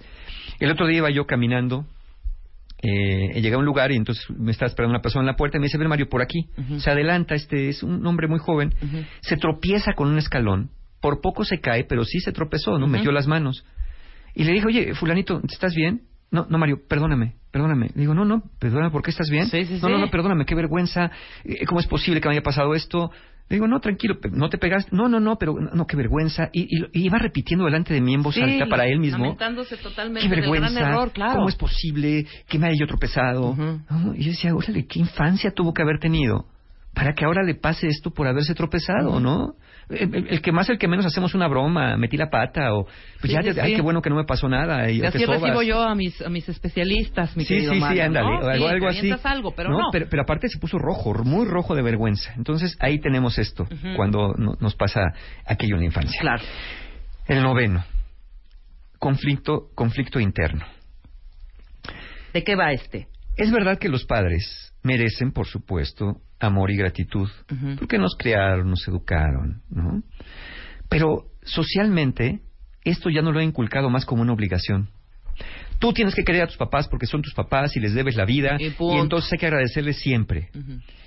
Eh, yo creo que más que una obligación, el amar a los padres es el resultado de una parentalidad. Es decir, de cómo ellos fueron amorosos con nosotros, en donde ese amor y gratitud se pueden ganar o perder. Porque aquellos que estén escuchando y digan, no, no, Mario es un salvaje, ¿cómo es posible? A los padres hay que creerlos, no importa qué. Eh, Ok, dígale eso a una persona que su padre o su madre abusó sexualmente de ella por 10 o 15 años. Díganle a eso a alguien que tuvo fracturas múltiples por maltrato infantil. Díganle a eso a alguien que tiene parálisis cerebral o que tiene algún daño neurológico porque los angolotearon, porque estaba haciendo berrinche. Dile, dile, tienes que amar a quien te dejó una secuela permanente de por vida. Creo que es difícil, ¿no? Y entiendo que, por supuesto, que la mayoría de nosotros, obviamente, tiene un, un gran cariño hacia las figuras parentales, pero también esas figuras parentales fueron humanas. Y como humanos pudieron haber tenido errores. También hicieron mucho daño. claro. Entonces, cuando has tenido una infancia complicada, a veces cuesta amar a los padres, al menos de manera incondicional, sobre todo en estos casos extremos a los que me estoy refiriendo. Y no poder amar a los padres o sentir la obligación social de que tienes que amarlos porque si no eres un mal hijo y Dios te va a castigar. Pero no poder hacerlo porque tienes estos recuerdos de abusos, de maltratos, de violencia, te genera un gran conflicto interno, una gran culpa. Por un lado tienes una profunda herida por lo que pasó, porque puede ser que tu papá no solamente te haya lastimado a tu mamá, sino que te siga lastimando en la edad adulta. Que siga siendo un padre o madre chantajista aún a tus 40 años y te siga diciendo lo mal hijo que fuiste. Y lo malagradecido que eres por quererte casar y dejarlo solo o sola porque para eso te tuve, para que me acompañaras en mi vejez y mira lo que quieres hacer, abandonarme. Pero más merezco, más merezco, porque lo único que hice fue darte amor. Qué bárbaro. ¿no? Entonces, pues, eh, ¿cómo eh, este, esta- este sentimiento entre que si me voy traiciono, pero si me quedo no soy feliz, va reeditando ese dolor infantil? Te vas sintiendo indefenso, porque ¿cómo, ¿cómo luchas con una figura tan poderosa como es un padre que se ha impuesto de esta manera una madre? Y entonces es necesario poder confrontar la omnipotencia parental, dándote cuenta que no son seres omnipotentes, que no son seres divinos, y que tenemos que humanizar a las figuras de los padres. Es una tarea necesaria de todo adulto sano, volverlos humanos, quererlos, pero quererlos como humanos, ¿no? Con esos fallos, con esas eh, situaciones. Entramos al mundo padre y al mundo madre, al, al mundo madre de niños, pero también tenemos que salir de ahí. Claro. Y el último, la represión emocional. Uy. Cuando hay padres que maltratan a los hijos, especialmente de manera verbal o psicológica, son incapaces de reconocer sus propias conductas como inadecuadas. Los padres dicen, yo lo hice por tu bien y es lo que necesitaban porque tú eres un majadero, porque hacías berrinches. Y lo que pasa es que eres muy sensible. No te puedo decir nada porque luego luego haces un drama. Bueno, cuando creciste bajo este esquema, de adulto aprendes que debes aguantar para no parecer quejumbroso, que debes aguantar vara porque si no eres muy delicado. Entonces, ¿qué haces? Te callas los desacuerdos, No pone límites. haces que no pasa nada, permites conductas y tratos que no deberías permitir y te colocas en riesgo de reeditar aquel maltrato infantil que tuviste porque justamente pues tu- tu- tus emociones no aprendiste a decir lo que sentías, aunque sí identificas lo que sientes, pero no aprendiste a decir. Claro, no lo dijiste. No lo dijiste. Wow, pues ahí está. Cuentavientes muy, muy animados ahí, tuiteando y tuiteando. Pues, Les, les agradecemos que hayan. ¿Viste cuántas cuántas historias? No, no, no, nos- bueno, No, no, muchísimas. Muchos espejos reflejados, ¿no? Unas más dramáticas que otras, pero en fin. Es aquí correcto. está Mario y aquí está Mario para darles, darnos esa luz al final del camino, Mario. ¿Qué tenemos que hacer? Bueno, pues como esto es inconsciente, tenemos que reconocer para poder empezar a sanar. Lo primero es reconocer que hay un problema y aquí sí tenemos que buscar ayuda. ¿Para qué? Para recolocar las figuras de los padres al nuestro, a nuestro yo infantil en lugares más adecuados, sin culpa, sin vergüenza y en libertad de amar y decidir. Estas es de las cosas que sí requieren una intervención, ya sea individualizada o ya sea de manera grupal, para empezar a trabajar con esto. Sí, aquí hay que acudir a, y pedir, pedir ayuda en estos casos. Es necesario. evidentemente, ¿no? Es necesario. Y justo para eso, bueno, pues te- tenemos talleres. Tenemos curso, hay talleres. curso. Eh, justamente este sábado, primero de abril, tenemos nuestro taller Sanando Heridas de la Infancia, que es justamente un taller donde hacemos esto, recolocar a las figuras de los padres, recolocar a la figura del yo infantil y como adultos hacernos cargo. Es una excelente idea para empezar a sanar todo esto y que estos efectos de los que hablamos ya pues se vayan integrando, se vayan diluyendo en la vida adulta. Entonces, Sanadores de la Infancia ya es el sábado, quedan bien, bien poquitos lugares, no sé si queden cinco o seis lugares nada más, pero bueno, si ya no quieren, no tienen por qué vivir esto, una infancia infeliz no determina la vida si buscan la ayuda necesaria. Al día siguiente, el domingo, tenemos Conciencia para Amar, es un taller para personas solteras que quieren tener mejor relaciones de pareja en el futuro, pues eh, ahí está este taller para que aprendan a relacionarse mejor, que también tiene que ver con esto de la infancia. Y para los que ya tronaron y andan por la calle de la amargura, el 8 de abril tenemos nuestro taller, pues precisamente de relaciones rotas para personas personas que quieren superar la, ruptura de pareja y el 29 de abril nuestro taller que doy una vez al año, quizá dos, aprender de la pérdida, un taller que trabaja la pérdida por muerte, el duelo, la pérdida del duelo, ese es el 29 de abril. Todos los talleres, formas de pago hasta seis meses sin intereses en la página, como siempre, de mis amigos, encuentrohumano.com. Perfecto, ya tenemos los datos, los vamos a tuitear, Mario. Tu Twitter, arroba, arroba Mario, Mario Guerra. Guerra. Ya estoy aquí leyendo los tweets. Muy bien, nos vemos la siguiente, el siguiente martes, Mario. Nos vemos el próximo ¿no? martes, claro que sí. Perfecto, Encantado nosotros nos vamos. Marta de Baile ya estará mañana aquí para que nos cuente de viva voz su experiencia en la tirolesa. Eh, y les recuerdo, métense a wradio.com.mx o martadebaile.com. Graben a sus chavitos, sus sobrinos, sus hijos, el vecino, a sus hermanitos. Un minuto nada más del talento que tengan. Si saben cantar, si saben recitar, si saben tocar algún instrumento, algún deporte extremo, pero que lo hagan muy bien, porque el de Baile Kids trae grandes sorpresas, cuentavientes. Nos vemos mañana. Adiós. Shut up, shut up, shut up. Sit up, sit up, sit up. It's a. Este mes en la revista Bebemundo, 25 páginas sobre el bullying, cómo detectarlo y prevenirlo, pero sobre todo, cómo actuar. Reduce las molestias del reflujo, conoce sus causas, síntomas y el posible tratamiento. ¿Sabes qué le estás dando de comer a tus hijos? Aprende a leer las etiquetas y descífralo. Además, te decimos el momento ideal para anunciar tu embarazo y cómo recuperar tu figura después del parto. Esto y más en la revista Bebemundo de marzo.